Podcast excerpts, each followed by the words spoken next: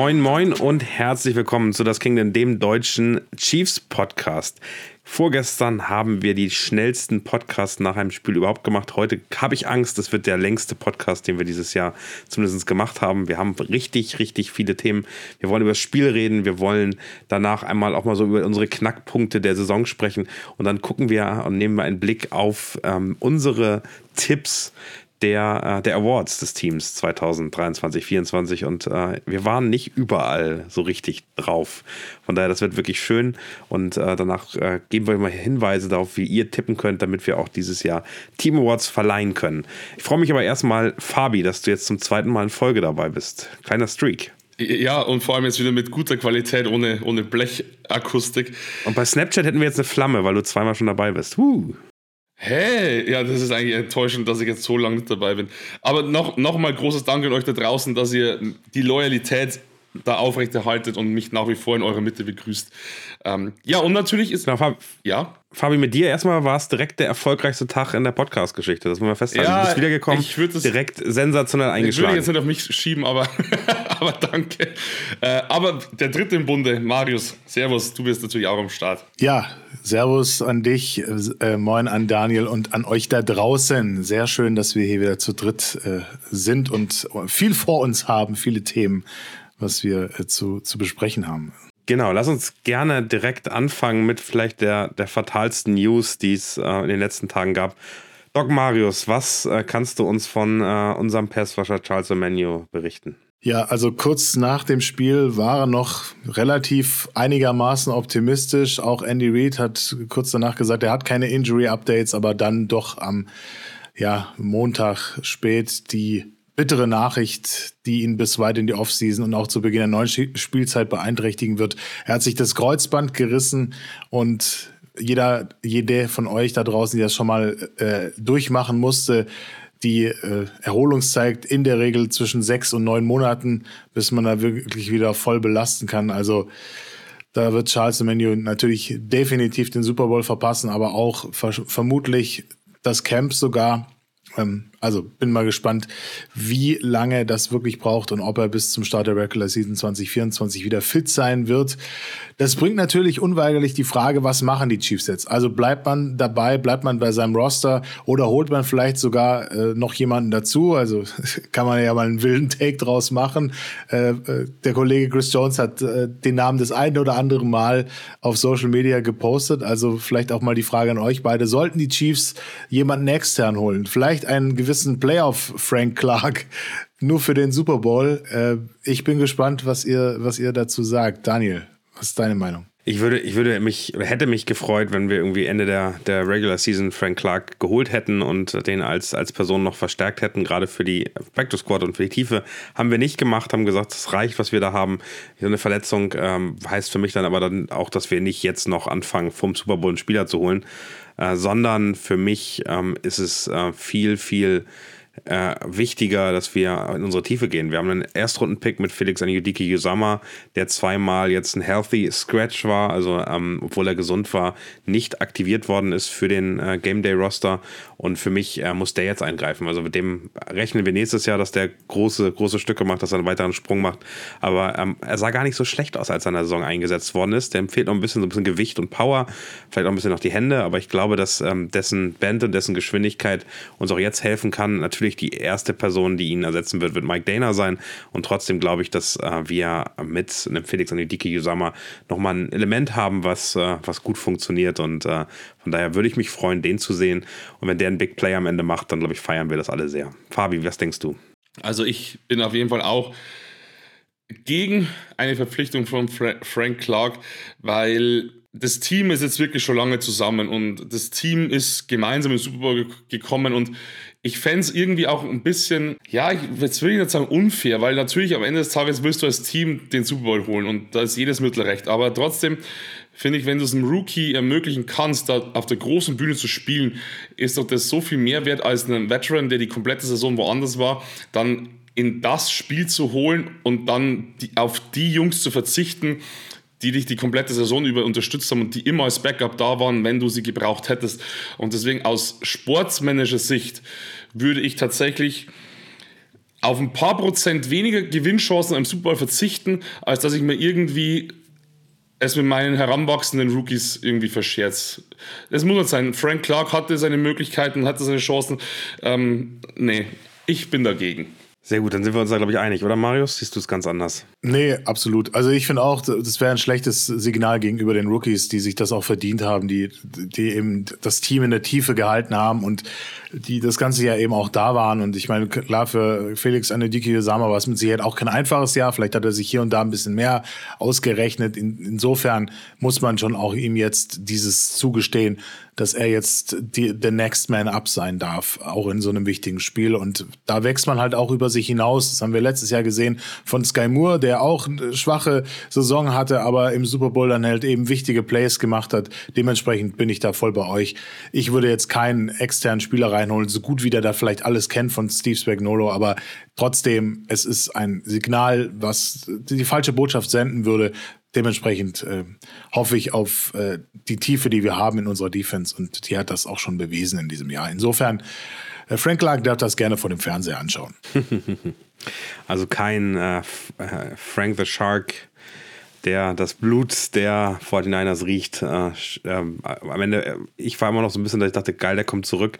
Und der ist ja nicht weit weg vom Postseason-Sack-Record. Ich glaube, er hat 14,5 und ich glaube, 17 ist Willie McGuinness von den, von den Patriots. Ähm, da wäre noch eine Chance da gewesen, aber äh, die stirbt dann wohl auch damit. Äh, ganz am Ende dessen Versuche bei den Seahawks und äh, bei den Broncos waren ja nicht ganz so erfolgreich.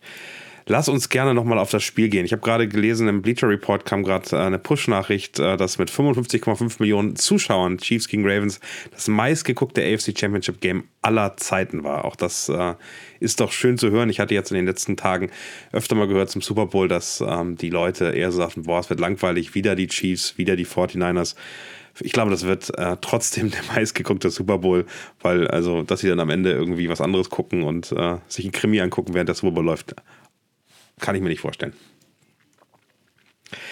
Lass uns mal reingehen in das Ravens-Spiel. Ähm, angefangen in der ersten Halbzeit.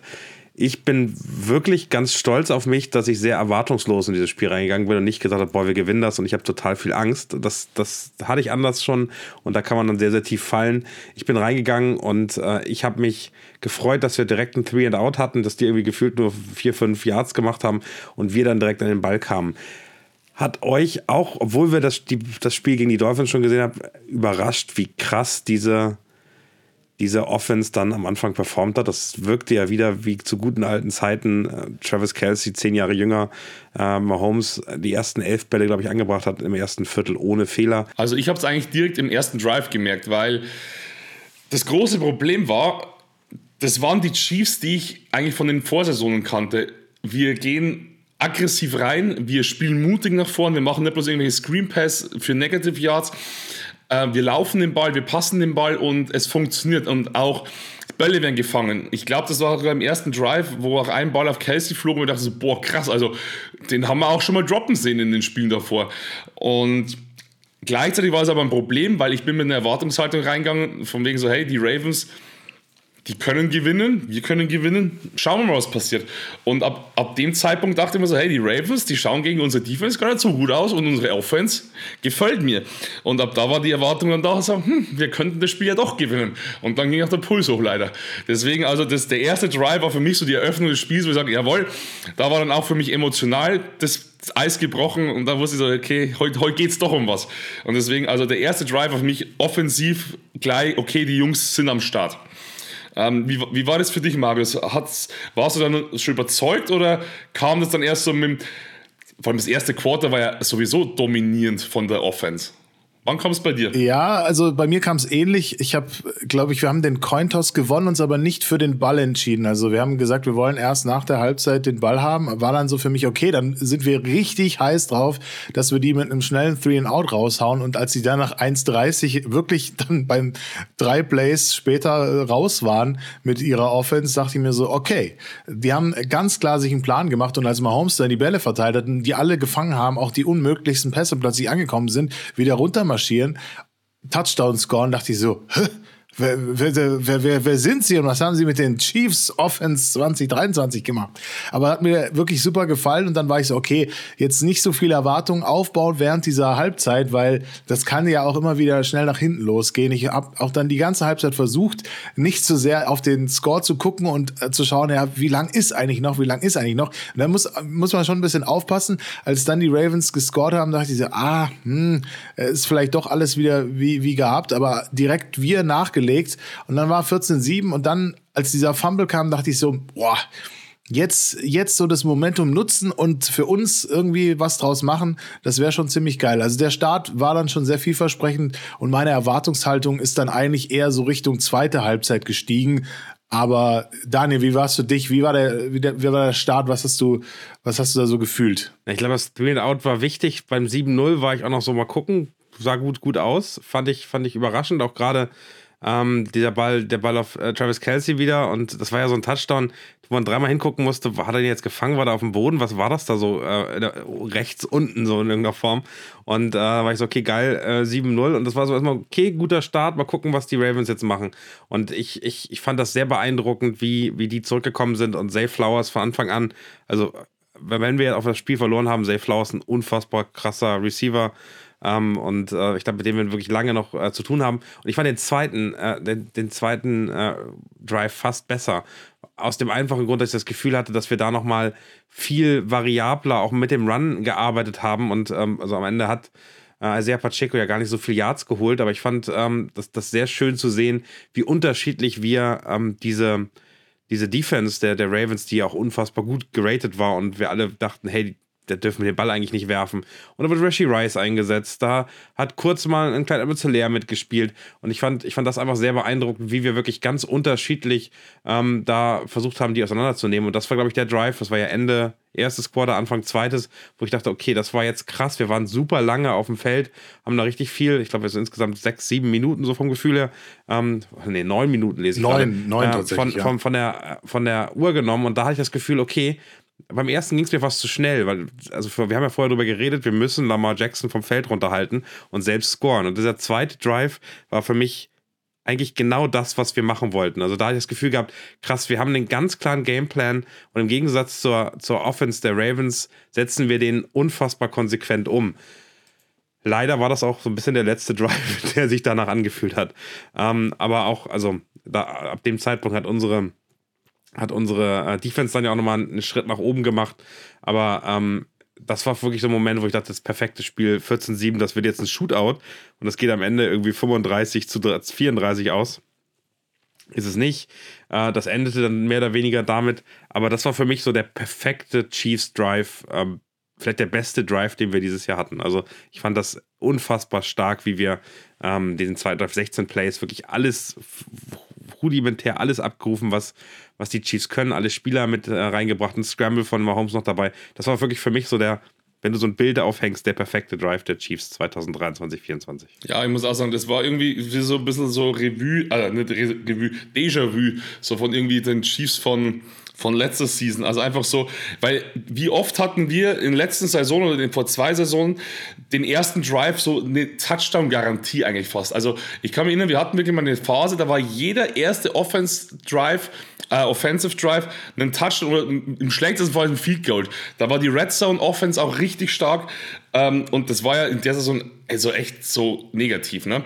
Und das war wirklich, das war richtig schön. Also ich muss auch sagen, das war Bilderbuch. Definitiv. Und ähm, also ich finde auch, das zeigt so ein bisschen, was kann diese Offense eigentlich. Äh, und ähm, wenn man jetzt mal zurückblickt, dann sind die ersten 15, vielleicht die ersten 20 Plays ja so ein bisschen geskriptet. Das waren jetzt im ersten, waren es 10, im zweiten dann 16. Ich kann mir schon vorstellen, dass das alles noch mehr oder weniger geskriptet war. Und da funktioniert diese Offense sehr, sehr gut, wenn sie wirklich ganz genau einem Drehbuch nachgehen. Was, was mir so ein bisschen Angst macht, dass es danach dann, also der, der Drive danach war ja sogar auch noch eigentlich ganz okay, äh, weil wir nach dem Fumble den Ball wirklich in einer guten Position bekommen haben und äh, dann äh, ja, ja, mehr oder weniger strange mit dem vierten und eins, ähm, dass das nicht geschafft haben. Das war so ein bisschen so ein Downer, wo ich dachte, die Punkte hätte ich gerne mitgenommen äh, als, als Field Goal. Also einfach nur, auch wie das Spiel am Ende verlaufen ist, hätten uns diese drei Punkte sehr gut zu Gesicht gestanden. Und das war vielleicht der einzige Moment, wo ich in der ersten Halbzeit dachte, boah, das war jetzt wirklich unnötig, dass wir da irgendwie äh, auf dem vierten Down den Ball wieder zurückgeben.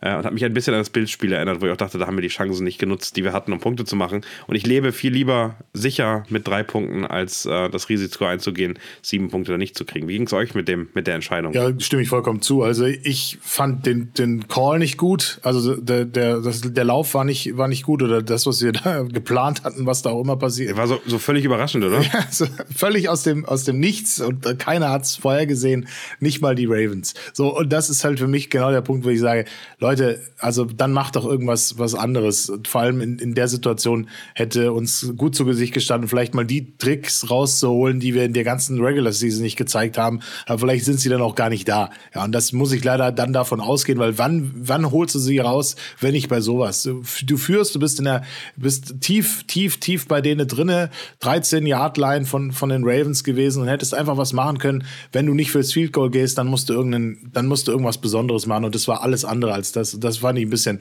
wirklich verschenkt. Also da hat man dann auch keine Angst mehr, wenn man merkt, man kriegt die so einfach gestoppt. Und äh, wenn man sich den weiteren Spielverlauf anschaut, dann, dann merkt man schon irgendwie auch, das hat uns dann in dem nächsten darauffolgenden Drive hat es uns nicht wirklich geholfen, dass wir das noch im Kopf hatten, weil da haben wir nämlich null Yards gemacht. Also im Prinzip gleich wieder Three and Out und, und nicht mal ein, ein Jahr Raumgewinn. Also das war für mich dann so, okay, das, das hängt die noch nach, diese Entscheidung, dass man da nicht davonziehen konnte. Und äh, man konnte ja auch dann in den beiden anderen, äh, was, die, was die Defense dann gemacht hat, sie hat dann die Ravens dann gut gestoppt, obwohl die äh, wieder alles Mögliche versucht haben, um ranzukommen, um auszugleichen. Und das war für mich dann wieder der Knackpunkt. Eigentlich musst du dann nachlegen. Schön noch mit einem Touchdown, dann bist du weit vorne.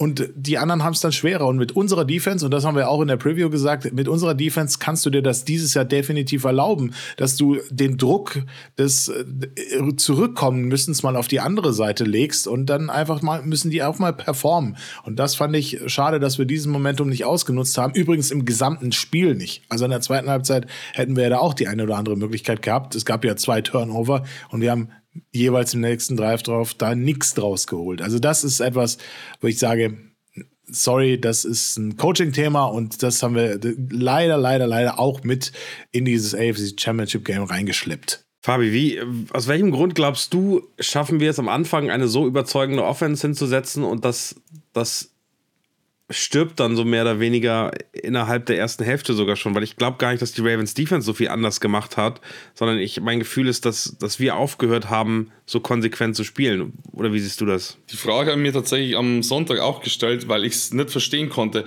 Ich, ich, hab, ich hatte eine Theorie, und zwar, dass, dass wir ähnlich, also dass die Chiefs ähnlich wie wir in das Spiel gegangen sind. Von wegen so, wir sind Underdog wir, wir machen jetzt einfach mal, wir spielen es einfach mal befreit auf. Und ich glaube, dass dann ein bisschen verkrampft wurde, dass dann vielleicht auch von den Coaching Calls wieder ein bisschen auf Sicherheit gegangen wurde. Da waren, also da waren Plays wieder dabei, wie du zum Beispiel sagst, dieser Turnover bei, mit Pacheco oder diese, diese Punkte, die wir dann nicht mitgenommen haben. Ich denke mir so, das kannst du so viel anders spielen. Und wenn du es nicht kannst, dann mach ein Field Goal, dann nimm die drei Punkte mit. Verstehe ich nicht. Schau dir die, die Lions an. Der, der, der zweimal ist er nicht dafür, also dafür gegangen bei 4 und 1 und 4 und 3 zweimal keine Punkte gemacht, ja, am Ende sind es genau die Punkte, die das Spiel kosten. Das kann auch mal böse nach hinten losgehen. Und ich glaube einfach, dass die Chiefs am Anfang super locker waren, super befreit aufgespielt haben und dass dann der Kopf wieder kam. Das könnte ich mir nämlich vorstellen, dass sie gemerkt haben, hey, das funktioniert. Oh, jetzt dürfen wir keine Fehler machen, jetzt müssen wir vielleicht doch wieder ein bisschen sicherer spielen. Dann teilweise bei, bei Dritter und 15, ich, ich, ich, krieg's, ich glaube, ich krieg's gar nicht mehr richtig hin, Dritter und 15, wir hätten, wir waren aber, wenn wir ein bisschen mehr Yards gemacht hätten, hätten wir ein Field Goal kicken können. Und dann machen wir einen Screen Pass, wo man denkt, das, das, das war mit Ansage. Das war mit Ansage. Wir haben sogar noch negative Yards gemacht, weil man denkt so, das kann doch nicht dein Ernst sein, bei Dritter und 15 oder was weiß ich, was es genau für Yards waren, so einfallslos zu sein. Weil ich mir denke, so, wenn die Bills, die Dolphins, die Ravens, wenn die Dritter und Dritter und 15 haben, denke ich mir so. Es, es war, in der zweiten, war in der zweiten Halbzeit, glaube ich, der zweite Drive. Ah, ähm, okay. Wenn ich es richtig im Kopf habe, wo wir am Ende gepantet haben, Dritter und 15 stimmt übrigens. Und äh, haben wir einen Pass auf Pacheco gespielt nach rechts für minus vier Yards. Äh, ja. Getackelt von Calvin Neu, ja. Ja, ja, genau. Genau den. Genau den meine ich. Und wenn, wenn andere Teams Dritter und 15 haben, die Bills zum Beispiel, die Bills, Dritter und 15, das ist nicht so, dass ich mich hinsetze und sage, boah, das, das ist vorbei, das Ding. Nee, weil dann hat Josh Allen wieder einen Geistesblitz und haut eine 50, 35 Yard äh, Bombe raus auf Stephon Dix und macht einen Touchdown. Oder wie, wie, wie äh, Lamar Jackson auf Safe Flowers. Ähm, und, aber bei den Chiefs ist es so dritter und 15 und das ist so, hm, okay, wir gehen raus. Und denken wir so, boah, das kann doch nicht wahr sein. Wir waren früher da viel giftiger. Und ich glaube einfach, dass da wieder ein bisschen zu viel Sicherheit im Spiel war und dass auch vielleicht Coaching-Staff da wieder dachte, uh, jetzt müssen wir mal ein bisschen sicherer spielen. Ist ja nur eine Theorie, keine Ahnung. Wie, wie, siehst, wie siehst, du das, äh, deine, oder wie, Marius, wie, Seht ihr das ähnlich oder gibt es da andere Gründe? Naja, ist schon eine mögliche Theorie. Also ich glaube, der Kopf ist tatsächlich das Thema. Also wenn du weißt, okay, du hattest mal so Möglichkeiten, auch die Connection zu einzelnen Spielern. Also MWS ist für mich ein Phänomen, können wir nachher nochmal intensiver drüber sprechen. Aber dann weißt du halt, okay, wer soll jetzt das tiefe Ding da fangen? Und dann hast du halt, du hast vielleicht noch einen Watson, der dafür in Frage kommt oder einen MWS. Oder du versuchst irgendwie Rashi Rice so weit frei zu geblockt zu kriegen, dass der die Yards after Catch macht und sich dann das First Down holt. Äh, Travis Kelsey haben wir auch eigentlich ganz gut eingesetzt, der ja da auch ein, äh, den ein oder anderen Catch gemacht hat, wo ich dachte, oh, krass, also dieser Hechtsprung nach dieser Streetball-Einlage von Mahomes, das war ja auch nicht gewöhnlich, dass er den festhält. Und äh, Daniel hat schon gesagt, diesen Touchdown-Catch, da, ich glaube, äh, Hamilton hat die ganze Saison keinen gekriegt und äh, dann kriegt er so einen. Also das ist absurd, äh, wie man wie man das verteidigen soll. So einen hat ja Snead äh, beim beim Bildspiel auch äh, sich eingefangen. Da kannst du dann einfach nichts mehr machen als als Verteidiger. Und deswegen war für mich dann klar, okay wir, werden jetzt wieder keine Risiken eingehen und deswegen werden wir jetzt werden wir jetzt wieder ein bisschen konservativer spielen. Aber es ist halt einfach nicht zu entschuldigen, dass du dann plötzlich das ganze Spiel, den ganzen Spielverlauf so so gestaltest. Da kommst du halt einfach nicht weit. Und jetzt gibt's halt nur noch ein Spiel, da werden wir noch mal extra äh, drauf eingehen. Aber Fakt ist, in diesem AFC Championship Game hast du das dir selber ehrlicherweise das Leben auch schwer gemacht mit dieser Offense. Und da musst du kreativer sein, du musst ein bisschen mehr riskieren, äh, vielleicht auch ein bisschen mehr, ja, variabel mit reinbringen. Ich, ich sage ja immer, ja, eigentlich muss das Laufspiel ausbalancieren, aber die Problematik war, auch da waren wir jetzt nicht besonders dolle unterwegs. Also man, man merkt schon, dass unsere O-Line A äh, um ihren äh, guten Guard ähm, geraubt wurde, wobei Nick Allegretti einfach ein unfassbaren Job gemacht hat, da, da reinzukommen. Nichtsdestotrotz, Run, also unser Run-Block ist halt dieses Jahr nicht der idealste. Also Pacheco kriegt nicht immer die ganzen Lücken und dann kommt es auch immer drauf an, was hast du auf der anderen Seite für Verteidiger stehen. Und die Verteidigung von, von den Ravens war halt einfach auch bockstark. Also die haben da einfach absolut nichts zugelassen. Und deswegen ist es uns schon auch relativ schwer gefallen, da eine Lösung zu finden. Und wenn die Lösung nicht Passspiel ist, dann sollte man halt den Ball laufen lassen. Auch das haben wir bis auf Pacheco nicht so wirklich hingekriegt. Also man hat schon gemerkt, okay, uns fehlen dann so ein bisschen die Variablen, um das Spiel wirklich nochmal rechter Fuß aufs Gaspedal und dann Abfahrt, so nach dem Motto. Ich sehe es ein bisschen, ein Tick anders. Also ich, ganz vieles, was ihr sagt, sehe ich genauso. Es ist für mich nur ähm, vielleicht einfach ein Learning aus der äh, Regular Season, dass wenn wir weiter das spielen, was wir früher gespielt haben, wir Fehler machen. Wir immer wieder Fehler gemacht haben. Und wir sind eben so, dass wir so ein bisschen, äh, ich glaube, wirklich an den, an den Grenzen dieser Offense spielen. Wir versuchen am Anfang ähm, im, in der Vorbereitung die Schwächen der Ravens einzuschätzen, zu gucken, wie wir es machen können. Und wir gehen am Anfang des Spiels krass auf diese Schwächen, die wir gesehen haben, mit, mit Konzepten, mit Themen, die die überraschen, mit, mit, mit Sachen, die sie vielleicht auch überfordern in dem Moment. Und ich habe das Gefühl, das funktioniert dann so zwei, drei, vier Drives vielleicht. Ähm, und da müssen wir wirklich richtig nutzen. Und dann spielt sich das aus, sie stellen sich darauf ein und wir haben eigentlich dann wenig Lösungen. Oder wir zeigen vielleicht auch einfach nur wenig Lösungen. Also ich, das ganz smarte wäre, wir zeigen dann erstmal nichts, weil wir dann mal gucken, ob die dann die zehn Punkte wieder aufholen. Und ich, ich bin mir unsicher, ob, ob wir dann sozusagen nochmal den Gang höher schalten könnten. Also, wenn das jetzt am Ende dann plötzlich ausgeglichen gewesen wäre, weil Safe Flowers in die Endzone gesprungen wäre und ähm, wir dann 17-17 gehabt hätten, weiß ich nicht, ob diese Offense nochmal ähm, hochschalten könnte. Weil ich habe das Gefühl, sie hat dann unfassbar konservativ gespielt. Ähm, und ich hätte mir einfach gewünscht, dass sie Also war ja wirklich in der zweiten Halbzeit Punt, Punt, Punt, Punt, Punt, End of Game. Ähm, das war die Leistung der Offense in der, in, in der zweiten Halbzeit. Das ist einfach ein, eine No-Show. Und ich, es ist bei, für mich gar nicht so, dass es schlimm ist, dass, dass sie gepantet haben. Ich wäre aber einfach gerne viel länger auf dem Feld geblieben. In der zweiten Halbzeit 1,25. 5,08, das war mal 8 Plays, das zweite Drive, war ganz okay. 1,42, das war der 3, 3 und 15. Äh, 1,42, 4,17, 1,45. Wir haben einfach fast keine Zeit von der Uhr gebracht und das, finde ich, hat das Spiel so knapp gemacht. Unsere Defense ist so stark und ich hätte mir einfach gewünscht, dass diese Offense länger auf dem Feld bleiben kann. Länger, ähm, also das Run-Game hat ja dann auch gar nicht funktioniert, ehrlicherweise. Ich glaube, wir haben mit 2,6 Yards ist Pacheco im Schnitt oder 2,8 oder so.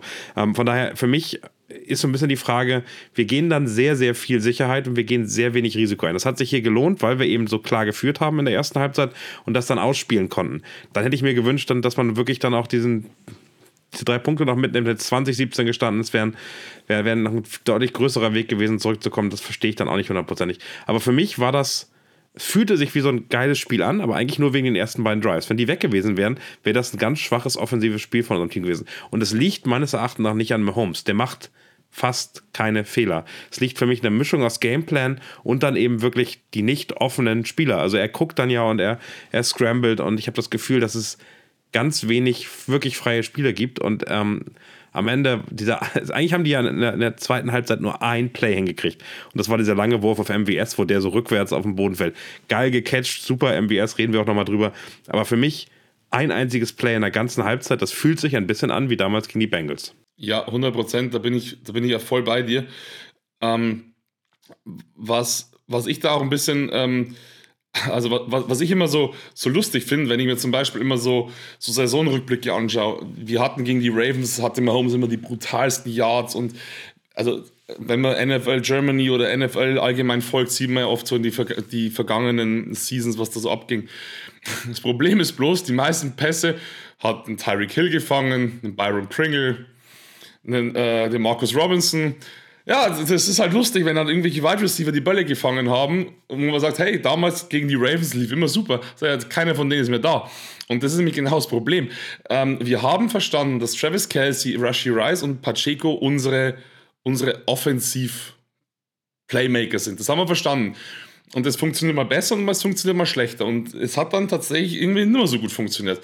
Nachdem Travis Kelsey auch eine brutale Leistung abgeliefert hat. Also das war ja das ist, glaube ich, das achte Postseason-Game von ihm mit über 100 Receiving Yards. Äh, das ist ja, also das ist ja unfassbar. Er, ist ein, er ist ein Tight End. Das ist kein Wide Receiver. Das ist ja irre.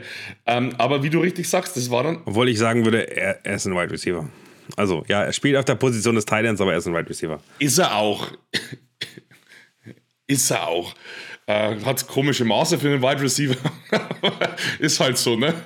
Ähm, ja, und da, wie du richtig sagst, Mahomes, also, weil ich habe ja schon im Laufe der Saison ab und zu mal den Fehler bei Mahomes gesucht. Und du hast immer gesagt, ne, das sehe ich anders. Und ich habe das alles ein bisschen mit anderen Augen in den letzten Spielen beobachtet und ich gebe dir recht, Daniel. Mahomes macht sehr viel richtig und auch seine Pässe, die nicht ankommen, kommen aber nicht an, weil die Scheiße geworfen sind, sondern weil die Receiver nicht fangen oder weil sie falsch laufen oder weil sie nicht die Route laufen, die vielleicht Mahomes davor gesagt hat. Und deswegen bin ich da bei dir. Ähm, wir schaffen zu wenig Separation. Wir hatten dann wieder unnötige Drops. Der eine Drop von Richie James, den musst du festhalten. Das geht nicht anders. Den musst du festhalten.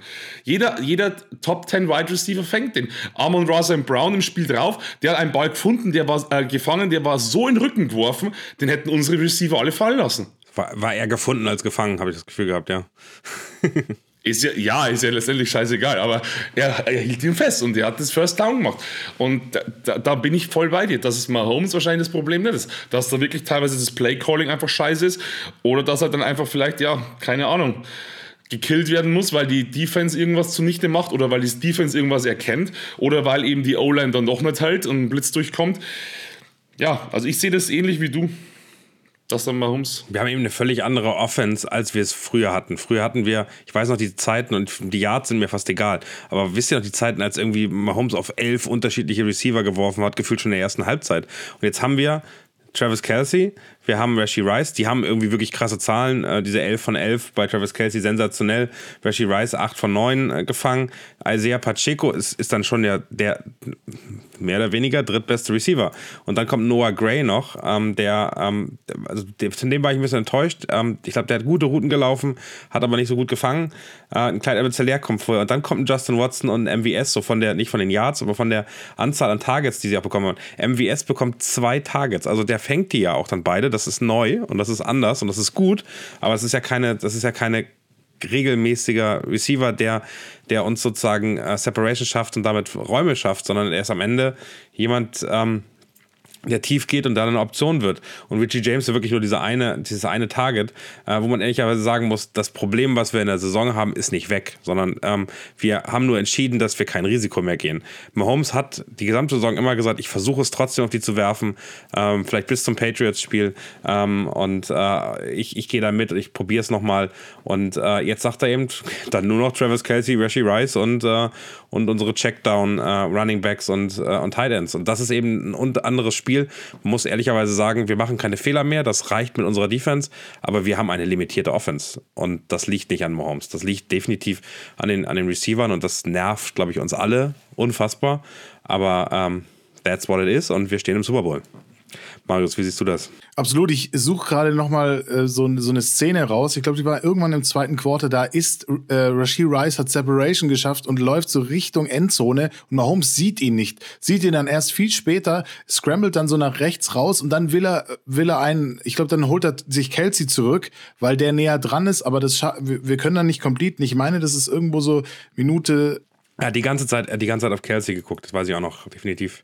Ja, und, und, und, und äh, ja. Die, die Separation von Rice war da und der war in der Endzone und hätte einfach nur das lange Ding fangen müssen, sage ich jetzt mal. Aber das war halt so super ärgerlich. Ne, das war wie, wie dieses Hold-Hold-Ding, wo ich ja, also mit dem Instagram Live, was wir gemacht haben, Fabi, ich habe es mir angeguckt, es war Holding. Denke ich nämlich auch, ja. Ich glaube, man hätte das Holding nicht callen müssen. Also ich glaube, es wird ganz oft eben nicht gecallt und dann hätte, hätte Rishi Rice ja auch noch, noch einen Touchdown und einen, äh, und einen, einen Catch mehr gehabt und einen geilen Run. Also das war ein super smartes, smartes äh, Play was auch mal wieder, also es fühlt sich an wie Brandy Bills und gegen andere, wo wir irgendwie zurückgerufen werden. Und ähm, für mich äh, bin ich bei dir, Marius, ja, aber Rishi Rice, der schafft ja auch alles. Also wer am Ende neun Targets, acht Receptions äh, schafft, der ist ja da, der wird gesehen. Ich finde, das, was die Ravens stark gemacht haben, ist seine Yards after Catch wirklich zu limitieren.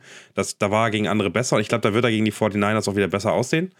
Aber ähm, Travis Kelsey, Rashi Rice sind für mich eine Bank und Isaiah Pacheco auch. Aber eigentlich braucht das Spiel und die Idee, um, um auch Räume zu schaffen, mehr Receiver, ähm, die Andy Reid haben möchte. Und ich glaube, wir spielen gerade eine Offense, die ganz wenig damit zu tun hat, wie die eigentlich wie Andy Reid gerne spielen wollen würde. Die funktioniert, die ist funktional, er passt sich an, das hat auch eine Qualität des Coaching zu tun, aber ähm, wir brauchen, ich glaube, wir kriegen ein richtiges Problem, wenn wir am Anfang nicht punkten und wenn das nicht funktioniert, weil ich glaube, wir haben keinen zweiten Boost mehr oder einen zweiten Gang, den wir einschalten können, ähm, der fehlt uns und das könnte problematisch werden. Ich glaube, dann müssen wir Risiko gehen.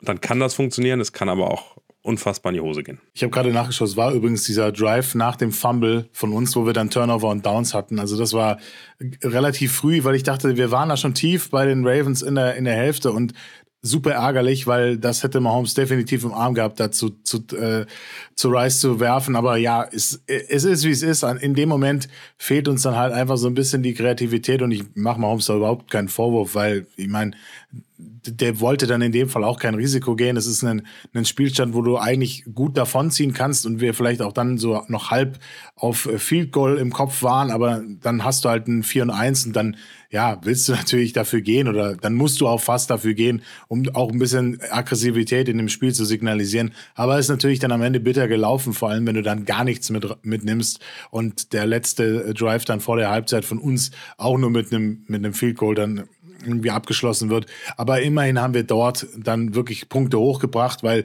17 zu 7 ist anders, vor allem wenn du wusstest, du kommst aus der Halbzeit, hast den Ball und da war ich ja dann eigentlich so, dass ich gedacht habe, jetzt, es geht immer, es kann immer noch aufgehen, unsere Taktik vom Anfang. Und als wir dann nach, nach drei Plays raus sind, nach 1,25, dachte ich mir so, Also es kann doch nicht wahr sein, dass wir uns jetzt um das eigene Momentum so berauben und, und den Ravens das so auf den Präsentierteller geben, weil das waren immer solche Drives, immer wenn wir dann gepantet haben, dachte ich so, ja, die brauchen nur einen Touchdown machen und sind schon wieder so dicht dran, dass da kann alles passieren. Da kann. Aber ich habe das, ich hab das in der Halbzeit zu meinem Kumpel gesagt, mit dem ich, der neben mir saß und meinte, in der zweiten Halbzeit brauchen die Chiefs einen Touchdown, dann sind sie durch. Ja. Wir haben diesen Touchdown nicht gemacht, wir sind trotzdem durchgekommen, aber es hätte den Druck auf die Ravens so erhöht. Die hätten eben nicht mehr mit viel Kurs arbeiten können, wie sie es jetzt vielleicht dann teilweise gemacht hat, sondern hätten viel mehr äh, Sachen machen können. Ich würde gerne in die Defense wechseln, weil ich viel lieber über diese Defense sprechen wollen würde, als über die Offense aktuell.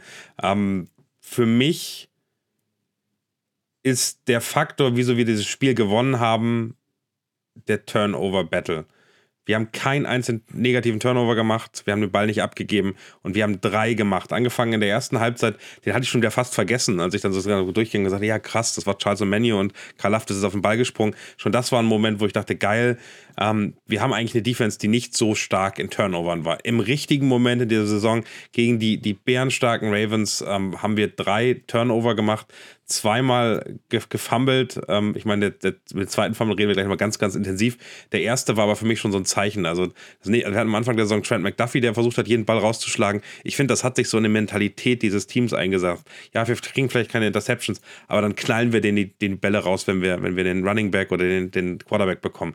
Das war für mich beeindruckend, weil ich glaube, das war eine Taktik. Die wollten sicherstellen, wenn die laufen, dann müssen sie auf den Ball aufpassen, sonst fliegt er raus. Fabi, wie hast du das gesehen? Ja, ich war, ich war ja ganz stolz auf unsere Defense wieder. Das war ja so geil und vor allem das Ding ist, ich, ich schaue da mittlerweile bei jedem, bei jedem Snap wirklich genau hin und man sieht ja relativ schnell, ob einer durchknallt oder nicht. Und das ist einfach so schön zu sehen, dass unsere Defense mittlerweile so oft durchkommt und dass auch ein Lamar Jackson. Also du guckst auch nicht mehr auf den Ball, sondern du guckst auf unsere Rusher. Ja, ja, wirklich. Also ich, ich schaue mir, schau mir an, wie die, wie die Jungs da durchmarschieren. Und ich habe dann zum Roman bloß wieder gesagt, so, oh, jetzt gehen wir wieder durch. Und dann ist einfach ein Kalafdis wieder durchgestochen oder ein Manny oder ein Jones. Und oder einen, einen Reed, der dann einfach durchblitzt. Das war so geil. Und dieser Fumble, das war für mich einfach wirklich das Paradebeispiel eines Fumbles. Der geht da außen rum und im genau richtigen Moment, wenn er ausholt, knallt er ihm in die in, in die Armbeuge rein und der Ball geht raus und Kalafdis ist sofort da. Das war einfach, das war einfach, das war großartig. Und ich habe schon auch das Gefühl, dass, dass unsere Defense, also nur vom Gefühl, ich habe keine Zahlen im Kopf, gar nicht, aber dass die Sacks dieses Jahr brutal waren, dass unsere Forced Fumble gut waren. Wie gesagt, auch wenn wir vielleicht in Turnover nicht so brutal gut im Ligaschnitt sind, aber rein vom Gefühl her hatten wir teilweise unsere gegnerischen Quarterbacks schon wirklich gut an den Eiern, sorry für die Ausdrucksweise, und auch ein Lamar Jackson. Vom Gefühl her hatte ich schon irgendwie, also der war schon nicht so wie in anderen Spielen so befreit.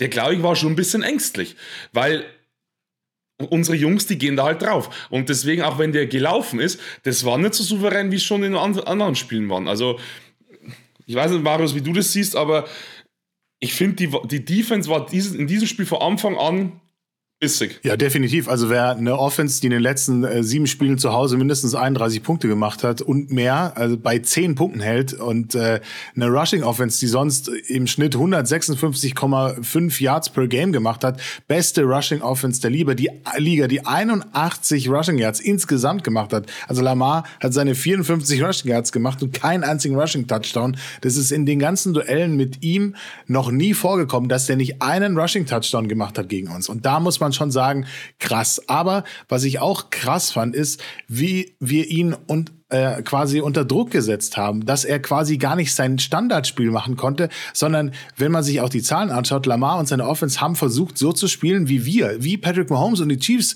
was, was eigentlich komplett, komplett irre ist, weil das, das passt halt gar nicht zu dieser Offense. Also, die, was, was die die letzten Spiele immer abgeliefert haben, das war weit davon entfernt. Und wenn ich jetzt sehe, wir, wir hatten äh, zwölf, äh, oder es gab zwölf zu elf Passing First Downs, dann fünf zu fünf Rushing First Downs, dachte ich so, das kann doch nicht, das kann doch nicht so ausgeglichen sein. Und dann hatte sogar Lamar mehr Passing Yards als bei Holmes. Und ich dachte so, hä, was ist denn jetzt los? Warum? Klar, hinten raus versucht er dann natürlich irgendwie mehr, mehr, mehr Raum zu holen, aber er sah überhaupt nicht so aus wie jemand, der, der sonst ist und auch seine Stärken kam, überhaupt nicht zum Tragen. Und warum war das so? Weil Spagnolo wirklich ihm das Leben unfassbar schwer gemacht hat, da vorne gar nicht so oft Möglichkeiten gegeben hat, äh, gute Entscheidungen zu treffen, sondern ihn wirklich, wirklich unter Druck gesetzt hat, ihm viel angeboten hat, aber dann auch hinten wieder richtig viel zugemacht hat. Und unser Secondary hat da richtig guten Job gemacht, richtig stark gespielt.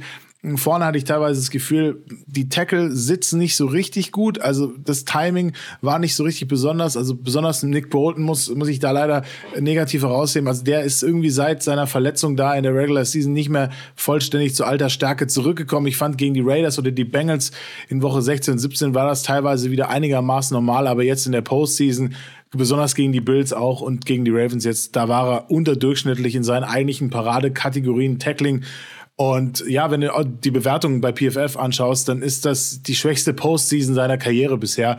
Äh, das lässt für mich eben da doch den Schluss zu, dass der noch nicht so bei alter Leistungsstärke eben ist. Und äh, grundsätzlich auch die Tackling äh, in, in unserer Defense, die waren alle so ein bisschen ja, ausbaufähig, sage ich jetzt mal. Nichtsdestotrotz haben wir dann halt aber Jungs gehabt, wie ein, du hast schon gesagt, Karl Laftis, wie ein Charles O'Menu oder auch ein Justin Reed, die dann wirklich äh, starke Plays gemacht haben und da vorne am Start waren, genauso wie eben auch Chris Jones und ja, andere, die, die reinkommen, wie so ein Dion Bush und einfach drei Snaps spielen und trotzdem eines davon ein, ein, ein Big Play ist. Also von daher war das schon ein entscheidender Faktor. Ich finde, es sind so unfassbar viele Spieler, die man in dieser Defense raushalten kann. Ähm, wenn wir, also wir können über Drew Tranquil ganz lange reden. Da gibt es noch einen Newsletter, der, der jetzt äh, relativ zeitnah rauskommt.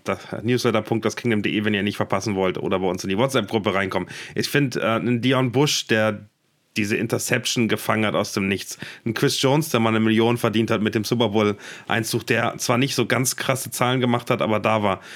Ähm, ich, ich, kann, ich kann irgendwie ganz schwer einschätzen, weil das auf allen Ebenen super krass ist. Willie Gay, der verletzt ist, äh, wird, wird mehr oder weniger ersetzt, ohne dass man es wirklich merkt. Ähm, wenn ihr so ein, über die Saison, wie ihr sie erlebt habt, ähm, die, die wichtigste, der wichtigste Faktor dieser Defense? Wie, wie würdet ihr sie beschreiben? Wieso ist die so gut, Fabi? Hast du ein Gefühl dafür, wie du das einschätzen würdest, was an dieser Defense? Ist das Spagnolo? Der war ja auch vorher schon da. Also für mich ist das eine super spannende Frage, wieso diese Defense, und es ist für mich jetzt wirklich über die Saison und die Postseason ist es die beste Defense der Liga. Also keine Defense hat so krass abgeliefert, keine Defense hat alle Gegner, die kommen, so klein gehalten und hat so entscheidende Plays gemacht. Was macht diese Defense aus, dass die so unfassbar ist? Ich denke, es ist die Chemie, weil ich schon das Gefühl habe, dass die Defense so eine richtige Einheit ist. Es ist so ein richtiges Team. Allein, dass die Defense-Spieler mit einem Shirt rumrennen, wo Spagnolo von drauf ist. Das ist für mich ein Zeichen. Ich hatte ja überlegt, das zu bestellen, Fabi. Es kostet 62 Euro plus irgendwie 50 Euro Porto. Das war so, dass ich dachte, 62, allein das ist Shirt für uns nach Europa nur 62 Euro kostet. Das war ja. mir ein Tick zu viel. Ja, mir auch. Aber ich fand es extrem cool und das zeigte, wie die, wie die Chemie zwischen Spagnolo und dem Team ist. Und ich glaube, das macht so viel aus. Du hast, ich glaube schon, dadurch, dass ein Frank Clark auch weg ist, der vielleicht schon ein bisschen mehr Chris Jones vereinnahmt hat. Ein Chris Jones ist vielleicht jetzt mehr für die jungen Spieler da, weil er eben seinen Veteran-Buddy da verloren hat. Ein True Tranquil, glaube ich, ist ein super angenehmer Typ. Also ich glaube, dass das ein ganz ich glaube, das ist nicht so ein Extrovertierter. Ich glaube, das ist eher so ein ruhiger. Ich glaube, ist aber ein ganz ein sympathischer, lieber Kerl. Dann, und dann natürlich auch so Leute wie, wie einen wie einen McDuffie und Snead, so als Team, die dann wahrscheinlich gegenseitig so Multiplikator mal zwei in der Leistung irgendwie sind, weil die wissen, die haben einen, einen anderen Cornerback auf der Seite, der einfach unfassbar abliefert, dann einen Snead, der einfach auch in der Saison einfach über sich hinausgewachsen ist, sei es durch eigene keine Ahnung, Fortschritte oder durch eben die Teamdynamik. Und ich glaube, da haben so viele Zahnrädchen ineinander gegriffen, die dann einfach das ganze Team stärker gemacht haben. Auch ein Kalaftis, der von Saison zu Saison stärker wird. Omenu, der einfach neben Chris Jones da so perfekt reinpasst. Und wie du auch sagst, ein Bolton geht raus, es kommt ein Backup rein und du merkst kaum einen Unterschied. Ein Willie Gay, der ist auch schon länger da. Ich finde, der spielt eine Saison wirklich, das ist irre. Und ich glaube wirklich, dass das, dass das nicht auf ein Ding zurückzuführen ist, sondern dass da wirklich ganz, ganz, ganz, ganz viele kleine Sachen ineinander laufen und die das große Ding dann machen. Und ich denke tatsächlich, dass ein Spagnolo einen brutalen Draht zu dieser Defense hat und deswegen funktioniert es auch so gut. Marius, ist das das Geheimnis, dass man eigentlich keine Schwächen hat, dass es keine Position gibt, die schlecht besetzt ist und wir eigentlich überall überdurchschnittliche Spieler haben? Man muss auch sehen, dass diese Defense ein, ein Prozess ist, den Spagnolo mitentwickelt hat. Also das ist ja nicht nur kein, kein Wunder, dass es jetzt so passiert, sondern wir haben das über die Jahre aufgebaut. Wir haben halt Schlüsselspieler behalten teilweise und jetzt in, in die Rollen reingekriegt, äh, die sie halt einfach am besten spielen können. Also wir haben von Jerry Sneed auch schon äh, schlechtere Saisons gesehen, ganz, muss man ganz ehrlich sagen. Aber wir haben halt in dieser Defense, die Spagnolo einfach zu dem gemacht hat, was sie heute ist, ein, eine Variabilität reinbekommen, die die Stärken jeder, jedes einzelnen Spielers am besten hervorbringt. Und die sind halt super jung, aber sind super lernfähig. Und diese Kombination aus allem, was wir da geschaffen haben, nämlich A, und es fängt immer mit dem Quarterback des Gegners an, zu schauen, wo ist der besonders äh, anfällig. Und das kann Spagnolo wie keiner anderer. Und hier hat er sich eben angeschaut, wie ist denn eigentlich Lamar Jackson so als äh, Pocket-Passer? Ist er da besser geworden oder ist er da immer noch genauso wie früher? Und wir haben es in der Preview gesagt, ja, wenn der Druck kriegt, dann ist der genauso wie früher und dann trifft er schlechte Entscheidung, der übersieht dann einfach offene Spieler und dann hast du halt eben diese Zwickmühle, was machst du dann? Und diese Zwickmühle, aus dieser Zwickmühle ist Lamar Jackson das ganze Spiel über nicht mehr rausgekommen. Und deswegen war das für mich dann so die Kombination aus dem, was Fabi gesagt hat, ja, das Vertrauen, auch für Spagnolo durchs Feuer zu gehen, ist, ist von den Spielern auf der zwischenmenschlichen Ebene da. Und von ihm ist halt diese, dieses Mastermind mit dieser Kombination aus, du machst Coverage, du machst Blitze, du, du bietest was an, was aber dann doch nicht da ist, du, du verwirrst so ein bisschen den, den gegnerischen Quarterback und die Offense und auch die Wide Receiver. Und vor allem, und ich glaube, das ist halt auch noch ein entscheidendes Mittel, du, du bist selbstbewusst auf dem Platz und, und sagst das auch, ja, du bist in den Köpfen der Gegner. So, Zay Flowers meint, er muss Taunting machen, als er da den, den, dieses Big Play gemacht hat gegen Snead. Und Snead ist einfach in seinem Kopf, weil er gesagt hat, pass mal auf, mein lieber Freund, dir hole ich gleich den Ball weg und dann kommst du nicht in die Endzone. Und was macht er zwei, drei Plays später? Holt er sich da auf die unmöglichste Art und Weise für uns den Ball. Aber 100 Prozent ist da was, ist da Trash getalkt worden in die Richtung. 100 Prozent hatte Flowers das noch im Kopf. Und das ist dann halt so die Kombination aus allem. Du musst dreckig spielen. Als Defense hast du den großen Vorteil, dich in die, in die Receiver-Köpfe reinzubrennen, wenn du die ganze Zeit eben die Plays machst und wie, so wie Snead das eben mit den Top-Receivern dieses Jahr gemacht hat. Einfach immer giftig sein, bissig sein, so ein Wadenbeißer in diese Dinger rein. Der muss gar nicht immer jeden äh, abdecken, aber im entscheidenden Moment da zu sein. Und ich glaube, das können die Jungs ebenfalls richtig, richtig gut. Und das ist so eine, so eine, so eine Kombi, finde ich, aus, aus all dem, dass diese Defense äh, zu dem gemacht hat, äh, was sie eben heute ist. Daniel, wie siehst du es? Ganz kurz, bevor Daniel sein, seine Meinung zum Besten geben kann. Die zwei Szenen von Snead, die ich einfach so feiere, einmal Justin Jefferson, wie ihm da so in, in, in, in die Face Mask reingreift, wo wir so gesagt haben, so, was war denn das für ein Ding? Also so völlig, so völlig random, wo dann aber Daniel doch meinte, so, das ist nur, damit er in seinem Kopf drin ist. Der weiß, der ist da und der weiß, mit dem ist nicht zu scherzen. Und diese Szene gegen Tyreek Hill, wie er ihn so, das, der Snap kommt und er schubst ihn zu Boden, er schubst ihn nochmal zu Boden und das war so eine richtige Machtdemonstration. So, Alter, ich bin hier und du kommst an mir nicht vorbei. Das ist mein Haus. Und das war für mich so Sneed, also wirklich Sneed, ich, ein, ein, ein, Kumpel von uns, also von, von mir, äh, Ludo, du hörst bestimmt eh zu, der fliegt ja jetzt nach Las Vegas und hat schon gesagt, er nimmt uns alle Jerseys mit und ich will ein Sneed-Jersey. Ich will Sneed, weil der für mich die Saison so ein geiles Spiel ist. Das wollte ich gerade nochmal sagen. Fabi, Fabi ich, ich nehme ein Rice-Jersey übrigens. ja, ich hab, ja, ich muss wählen zwischen Rice und, und Snead, aber so, Daniel, was macht die Defense denn aus? Was siehst du? Ich, ich glaube, dass für mich, da haben wir noch nicht so viel drüber geredet, dieser mentale Faktor. Ähm, äh, klar, es ist nicht nur, nicht nur ein Snead, der da die Mental Games spielt und sie gewinnt und äh, am Ende ähm, smarte, meistens smarte Entscheidungen trifft. Auch nachdem er von, also ich dieses Play von Zay Flowers, wo der so offen, frei, mehr oder weniger da war, das war ja mega crazy, weil das, das kennt man von Mahomes. Lamar Jackson hat mit seinen Augen äh, Snead in die Mitte des Feldes gelockt und während Zay Flowers in die andere Richtung gelaufen ist, weil er wusste, dass sein, sein, sein Quarterback den Ball dahin wirft. Das war schon mega smart und ist, glaube ich, unfassbar schwer zu verteidigen. Was ich interessant finde, wie diese Defense nicht nur zusammenhält und gemeinsam äh, auftritt. Ich finde, die ist super resilient. Ähm, die kann mit, mit schlechten Plays, mit, mit doofen Anfang, mit äh, Themen unglaublich gut umgehen. Und sie ist smart. Also sie findet eben auf dem Platz Lösungen, weil du nicht nur ein, nicht nur Nick Bolton, sondern du hast relativ viele Spieler, die sehr viel verstehen. Also das ist auch ein Drew Tranquil, der kostet drei Millionen im Jahr.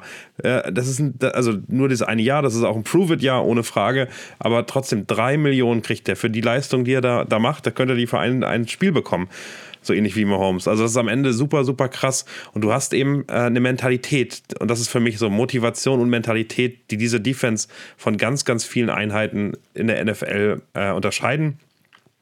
Du hast eine Mentalität, 120 Prozent zu gehen. Wie du siehst, wie unsere Spieler tackeln, und zwar allesamt. Also auch ein Trent McDuffie als Cornerback oder die Safeties, Justin Reed, der plötzlich da durchgeschossen war, das hast du, Fabi, noch erzählt letztes Mal, ähm, der, der plötzlich da ist und einen Sack macht und einen Tackle for Loss macht. Du hast eine Mentalität, dass du alle Spieler auf allen Positionen einsetzen kannst, die super versatil, versatile ähm, und, und in der Lage sind, alles Mögliche anzunehmen. Ich glaube, sie sind unfassbar wissbegierig. Also sie haben wirklich gesagt, hey, wir wollen lernen, wir wollen weiterkommen.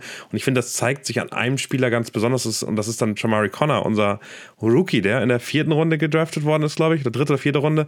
Äh, also nicht ganz vorne, der aber im Prinzip meines Erachtens nach jetzt schon ready ist, Starter zu sein. Und der ermöglicht uns das dann natürlich, dass wir entspannter auch in die Safety-Situation reingehen können. Ich kann mir vorstellen, dass der irgendwann nach vorne rückt, so Nickel Corner wird, wie Snead eben auch äh, teilweise teilweise war, oder, oder ein, ähm, ein Matthew. Ähm, und der wird eine riesige Rolle nehmen. Ich glaube, äh, Jamari Connor ist unser nächster Superstar in der Defense, wenn, das, wenn er sich so weiter so entwickelt. Und ich finde das eben so absurd krass, wie wir wie wir es schaffen, da eine Einheit zu, zu generieren, die eben doch geil drauf ist, die Spiele zu gewinnen. Ich glaube, die Defense feiert sich unfassbar, dass es nach zehn Jahren nicht mehr die Offense der Chiefs ist, die, die die Spiele gewinnt, sondern dass es die Defense ist, die der Star ist. Und äh, ich glaube, dass, da haben die richtig, richtig Bock drauf, weil die immer so als das hässliche Endline der Chiefs gesehen worden sind. Und jetzt können die mal zeigen, was sie können. Ich glaube, Motivation und Mentalität ist, äh, ist, ist besonders. Natürlich haben das auch andere Teams, da gucken wir nicht so tief drauf. Ich glaube aber, das ist ein Unterschied zu früher. Da war es sozusagen so ein bisschen so, wir versuchen irgendwie äh, Bend but not break und wir versuchen irgendwie mit Big Plays irgendwie irgendwie in Schach zu halten. Unsere Offense wird schon 35 Punkte machen. Wenn wir irgendwie ein, zwei Turnover schaffen, dann gewinnen wir die Spiele. Nee, wir wollen eine, eine Defense sein, die den Gegner erstickt und die den Gegner verzweifeln lässt und die äh, stolz ist, Three and Outs hinzukriegen. Ähm, das ist die Art und Weise, wie wir die Dinger gewinnen wollen. Und das finde ich extrem beeindruckend. Und da ging es eben äh, Spagnolo gar nicht so stark darum, am Anfang der Saison ähm, jetzt äh, total stark ähm, Turnover zu forcen oder also überlegen wir uns mal die Cowboys mit Bland und davor ja all den Spielern, die haben, die wollen immer Big Plays machen, immer Turnover, immer rein da, sondern er wollte erstmal die Basis setzen. Und diese Basis ist gesetzt und darauf kannst du dann auch eben gucken, dass du Turnover machst, ähm, aber das ist eine, eine, wirklich smarte Art und Weise, das Ding zu gewinnen. Und das finde ich ähm, finde ich wirklich, also habe ich so noch nicht erlebt. Ich finde diese Unit beeindruckend und äh, ich glaube, ich glaube, wir brauchen irgendwann mal ein Nickname für die. Nicht nur Chiefs, äh, das ist mir fast zu wenig und zu, zu rau, aber eigentlich muss diese Unit, wenn die weiter so existiert und sich entwickelt, da wird es Abgänge geben, aber ähm, mal gucken, welche. Äh, aber ich finde das also eine, eine historische Leistung für die Chiefs ähm, und für uns der Faktor, der uns sehr gute Chancen gibt, im Super Bowl zu gewinnen. Ich freue mich auch wirklich, dass, dass wir das geschafft haben, alleine für diese Unit, dass wir im Super Bowl sind. Also das haben die Jungs sich einfach verdient, auf dieser höchsten Ebene stattzufinden dieses Jahr. Es wäre super schade gewesen, wenn wir das nicht geschafft hätten. Deswegen freut es mich unfassbar, dass die Jungs da das erleben dürfen. Vor allem, weil ja noch nicht alle einen Ring gewonnen haben mit den Chiefs. Insofern ist das schon, ist das schon sehr viel wert und äh, auch sehr besonders. Deswegen, das äh, war noch wichtig. Das äh, auch für den Kopf. Wie, wie, wie hat Coach Reed geschrieben? Uh, see red and think Super Bowls. Zu True Tranquil. Das fand ich übrigens sehr amüsant. er hat es ihm davor schon gesagt. Ja, aber es zeigt, ich finde, es zeigt so ein bisschen die Art und Weise, wie da kommuniziert wird, weißt du? Also, und ähm, ich finde, wir, wir wollen noch keine Saison-Zusammenfassung äh, machen, aber ich finde, wir kommen an den Punkt, und das finde ich unglaublich toll, dass, ähm, also wenn nach so einer Saison die Chiefs im Super Bowl stehen, dann haben wir, glaube ich, diesen, diesen Tom Brady Patriots-Status. Hey, wenn du ins Super Bowl kommen möchtest, dann musst du zu den Chiefs gehen. Die kriegen das schon immer hin und sind erfolgreich jedes Jahr, egal wie es läuft. Und das finde ich sensationell. Ich glaube, Free Agent mäßig wird sich im nächsten Jahr was verändern und wir werden Namen kriegen, die für weniger Geld bei uns unterschreiben, weil sie wissen, Andy Reid, Patrick Mahomes plus Travis Kelsey und andere Namen und diese Defense werden dafür sorgen, dass man weit kommt. Und ähm, ich kann mir vorstellen, dass vielleicht nicht Randy Moss-Style, aber dass in der Offense bei uns was passiert, die Defense nicht so schlecht wird und die nächsten Jahre wirklich äh, nochmal ganz spannend werden, weil ich, ich glaube, das Team kann nur besser werden. Wie seht ihr das? Bin ich voll bei dir. Dadurch, dass die Chiefs jetzt einen Status erarbeitet haben, Leute, ich bin seit sechs Jahren Starter. Ich bin das vierte Mal im Super Bowl. Ähm, das ist, eine, das ist eine fucking Ansage. Also, wir haben nach. Und die anderen beiden Male habe ich in der Overtime das AFC Championship Game verloren. Korrekt, korrekt, genau. Also, wie gesagt, sechsmal da und sechsmal ähm, äh, AFC Championship. Also, wir dürfen nicht vergessen, und ich denke, er hat es ein ums andere Mal bewiesen, wir haben den besten Quarterback in der ganzen Liga. Und wenn der Kerl so weitermacht, und ich denke, das wird er, dann wird ja auch Tom Brady überholen. Also da hat er natürlich noch ein bisschen. Ja, du schüttelst den Kopf. Vielleicht in allen, in allen äh, Statistiken. Ich tue mich da schwer zu sagen, dann kann er Patrick, äh, Tom Brady. Und natürlich kann er das. Wenn er so weitermacht, hat er den in, in acht Jahren oder so. Aber für mich ist das Thema, das ist nicht das, die Scale, in der ich denke, weil da kann man nur enttäuscht werden. Ich glaube, und das ist das, was ich so unfassbar finde, dass Patrick Mahomes der beste Quarterback ist, der jemals in der NFL gespielt hat. Von den Leistungen her, von den Zahlen her, von dem, was er macht, mit dem, was er da hat. Ja, ist noch ähm, besser. Und, und noch schöner. Die, die Kategorie, die Tom Brady hat, ist der erfolgreichste Quarterback zu sein. Und ich glaube, das ist so ein bisschen das, wo ich okay. moven möchte, zu sagen, äh, um da erfolgreich zu werden, brauchst du sehr viel Glück, keine Verletzungen, ähm, gute Teams ähm, und ähm, dann vielleicht auch das Quäntchen Glück.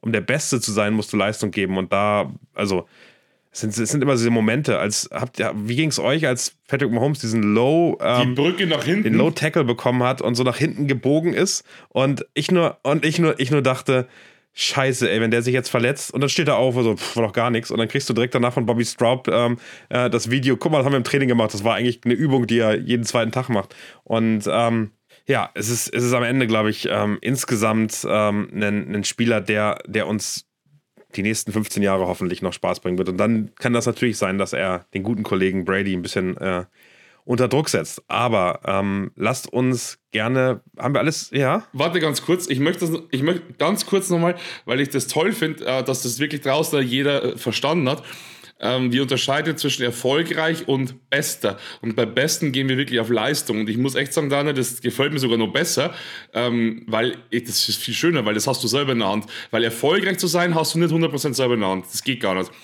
Du brauchst ein Team, du brauchst einen Coach, du brauchst ganz, ganz, und du brauchst Glück.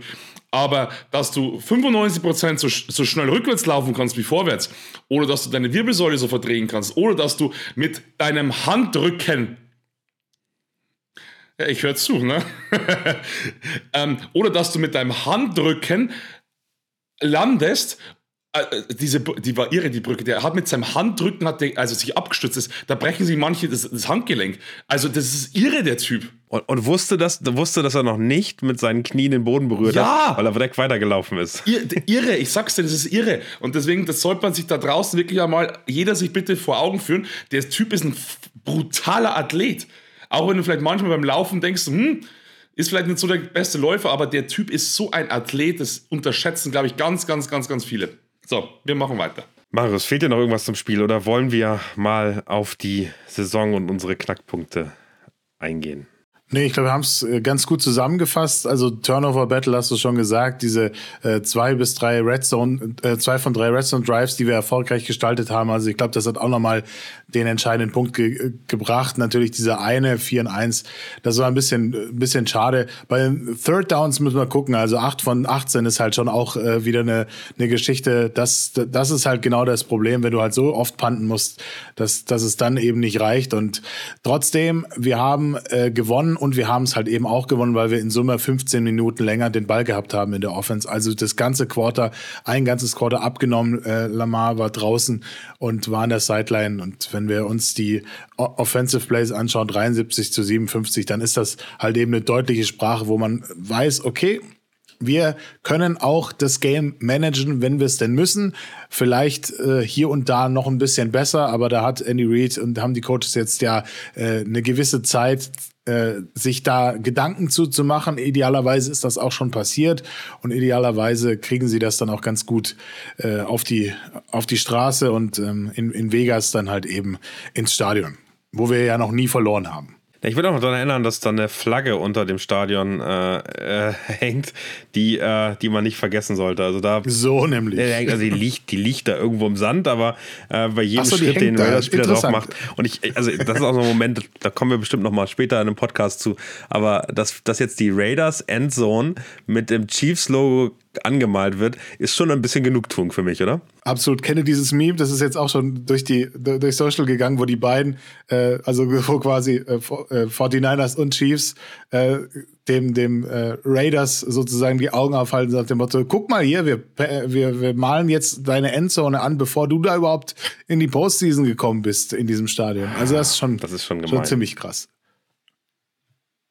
Ein bisschen gemein. Aber ein bisschen schön das ist stimmt. es auch. Und ich, also habe gesehen, die trainieren ja auch vorher in der, in der, in der Facility der, der Raiders. Es ist schon, also als Raiders-Fan, es, es, es also, mir, also ihr seid Fans eines Modelabels und vielleicht äh, hält man sich da auch von fest. Ähm, das ist schon, das ist, wenn man drüber nachdenkt, schon ganz schön gemein. Ich werde ganz schön kotzen als Chiefs-Fan, ehrlicherweise.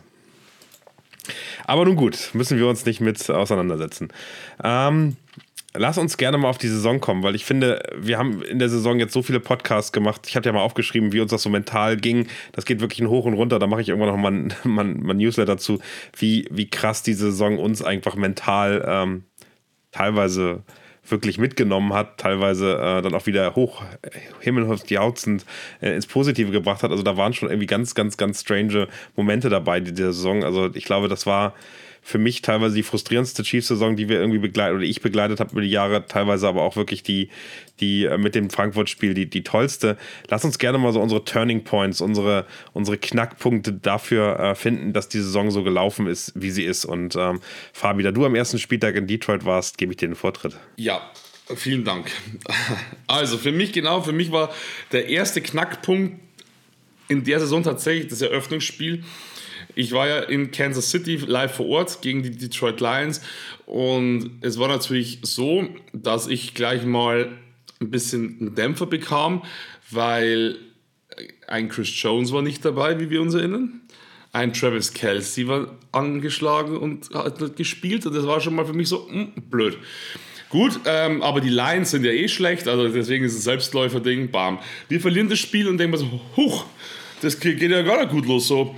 Also 0 zu 1, das schaut nicht so gut aus. Ähm, ich habe dann auch in dem Spiel gemerkt, so offensiv geht irgendwie gar nichts. Also Travis Kelsey hat an e-, allen Ecken und Enden gefehlt. Wir konnten keine Bälle festhalten. Tony hat sich angestellt, als hätte er wirklich in seinem Leben noch nie einen Ball gefangen. Also ich war, ich war sehr enttäuscht. Also die Chiefs Offense, die ich so kannte, war da nicht präsent. Äh, die Chiefs Defense war auch nicht so doll. Ich habe es natürlich dann auf das Fehlen von Chris Jones geschoben, auf das Fehlen von Charles O'Menu, den er nicht ähm, spielen durfte. Und in der Offensive eben auf das Fehlen von Travis Kelsey.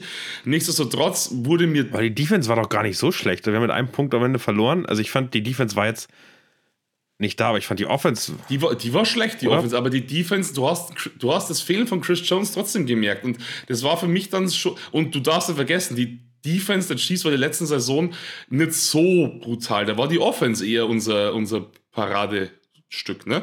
Und deswegen, also für mich war das dann schon mal so, oh oh, hoffentlich wird das keine Saison, weil du sagst, es heißt ja immer so, du hast ein paar erfolgreiche Saisonen und dann knickt jedes Team mal ein und dann geht es mal bergab und dann müssen sie sich neu bilden und bla bla bla, kennst du es ja. Und dann dachte man so, oh, nicht, dass das diese Saison schon so losgeht. Und das war schon hier bei Dämpfer. Zum Glück haben dann die Bengals verloren und die Bills haben verloren. Und dann haben wir gedacht, ja komm, haben wir nochmal Glück gehabt, dass die anderen auch schwächeln. Aber das war für mich der erste Knackpunkt, wo ich dachte so, oh, oh, das wird eine Saison, die vielleicht nicht mit so vielen Siegen gepflastert sein wird, wie wir sie uns vielleicht erhofft haben. Weil wir haben ja alle getippt im Vorfeld und wir haben alle übrigens komplett grandios daneben getippt. Ging ja schon am ersten Spieltag los. Das war schon mal echt schlecht. Genau, das war so mein erster, erster Moment. Ähm, ja, wer mag weitermachen? Daniel, du oder äh, Marius? Was war euer erster Moment? Ich würde ich würd noch mal darauf eingehen. Ich erinnere mich nämlich noch ganz genau an den, an den Podcast nach dem Lions-Spiel, ah, ja, okay. äh, wo ich ähm, äh, zu, meine Gedanken zu Grabe tragen musste, dass, äh, dass Chris Jones wichtiger für uns ist als äh, Travis Kelsey, was Marius damals gesagt hat, äh, weil ich fand, an dem Spieltag merkten wir eigentlich, wie wichtig Travis Kelsey für diese Offense ist. Und ähm, gerade weil die ganzen anderen Receiver nun äh, unterirdisch gespielt haben, merkte man so, okay, krass, ähm, da fehlt ganz schön viel und ähm, das können wir auch nicht loskriegen. Und das, das würde ich heute noch unterschreiben. Wenn Travis Kelsey nach dem Super Bowl retiren würde, wird er nicht. Bin, bin ich mir jetzt sehr, sehr sicher. Ähm, und zwar aus dem einfachen Grund, weil äh, das Ungleichgewicht der Beziehung zu, zu äh, Taylor Swift das, glaube ich, nicht gut tun würde. Ich glaube, der will weiter auf dem Niveau auch Leistungsträger sein, weil das sind die beiden. Ähm, klingt doof, aber ich glaube, wir, wir, wir haben einen Vorteil dadurch, dass er mit Swift zusammen ist. Äh, ist es aber auf der anderen Seite so, dass ich ähm, weiß, dass da muss noch echt viel passieren. Also wir in der Offense muss echt bei den Receivern sehr viel passieren, dass wir auf dem Niveau ohne Travis Kelsey weitermachen müssen. Das ist mir nach dem Spiel nochmal so klar bewusst geworden. Ich fand die Defense gar nicht so schlecht. Ich glaube, da können wir, da können wir besser auch einen Chris Jones ähm, loslassen. Dafür brauchen wir aber als Defensive Tackle auf jeden Fall noch mehr Support. Und man merkte eben, dass das Spiel so anders kippt. Wir sind noch anfälliger für ein Run-Game. Ähm, wir haben, und das war ja damals, Jamil Gibbs war noch gar nicht gut, aber äh, der gute, der gute, ähm, wie heißt er denn hier, der zweite? Montgomery. Montgomery. Monty, ah, genau, Monty war, war ganz gut drauf. Ähm, und ähm, das hat am Ende dann fast mehr wehgetan ähm, als das, das Passing-Game auf Amon Ra, obwohl der den ersten, ähm, den ersten Touchdown gemacht hat. Ich glaube, das hat gezeigt, was für, was für Probleme wir kriegen können äh, ohne Travis Kelsey. Und das hat, das hat bei mir schon Eindruck hinterlassen, dass ich dachte, boah, okay, das heißt schon noch was anderes für dieses Team. Ähm, und äh, von daher war ich dann ganz glücklich, dass der wieder da ist. Muss natürlich sagen, auch ein Charles Menu war nicht da. Also der, der Pass war, war schon viel schlechter. Aber die Jungs, die jungen äh, äh, Typen haben da besser gespielt, als ich es gedacht hätte. Von daher bin ich auch so zuversichtlich, wenn Felix, King Felix dann äh, zu seinem ersten Postseason-Einsatz kommen wird, die nächste Woche. Warst du, ihr habt ja am Schirm, oder das wisst ihr ja, dass Rushy Rice in dem Spiel den ersten Touchdown schon gefangen hat. Hätte man da damals gedacht, dass das so ein verdammt wichtiger Wide, also unser Wide Receiver Nummer 1 wird? Ich nicht, bin ich ganz ehrlich. Also hätte ich auch nicht gedacht, äh, sind wir ehrlich, aber in dem Spiel ist uns diese Wide Receiver 1 Nummer direkt um die Ohren geflogen, weil Kadarius Tony hatte sich im Training Camp verletzt und dann quasi nicht dabei gewesen. Es war mit Ansage, als der dann gespielt hat und einen Ball nach dem anderen fallen gelassen hat. Einen Catch von, äh, von fünf hat er gemacht und wir haben uns alle gedacht, oh nee, das darf nicht wahr sein. Und da war ich dann richtig sauer, weil ich gedacht habe, ey, wir hätten einfach noch diesen einen Veteran gebraucht, jetzt wo Travis Kelsey verletzt draußen ist und und ich sollte dann doch recht behalten in meinem Bauchgefühl, dass sich das dann zu einem größeren Problem ausbauen äh, sollte. Und das war für mich dann so die erste Erkenntnis, wo ich dachte, Kadarius Tony ist niemals Wide Receiver Nummer eins gewesen und er wird es auch in diesem Leben einfach nicht sein, weil er A, nicht den Körper dafür hat, der auf NFL-Niveau das die ganze Zeit standhält und äh, der wird einfach wahrscheinlich nie 17 Spiele machen in einem Jahr.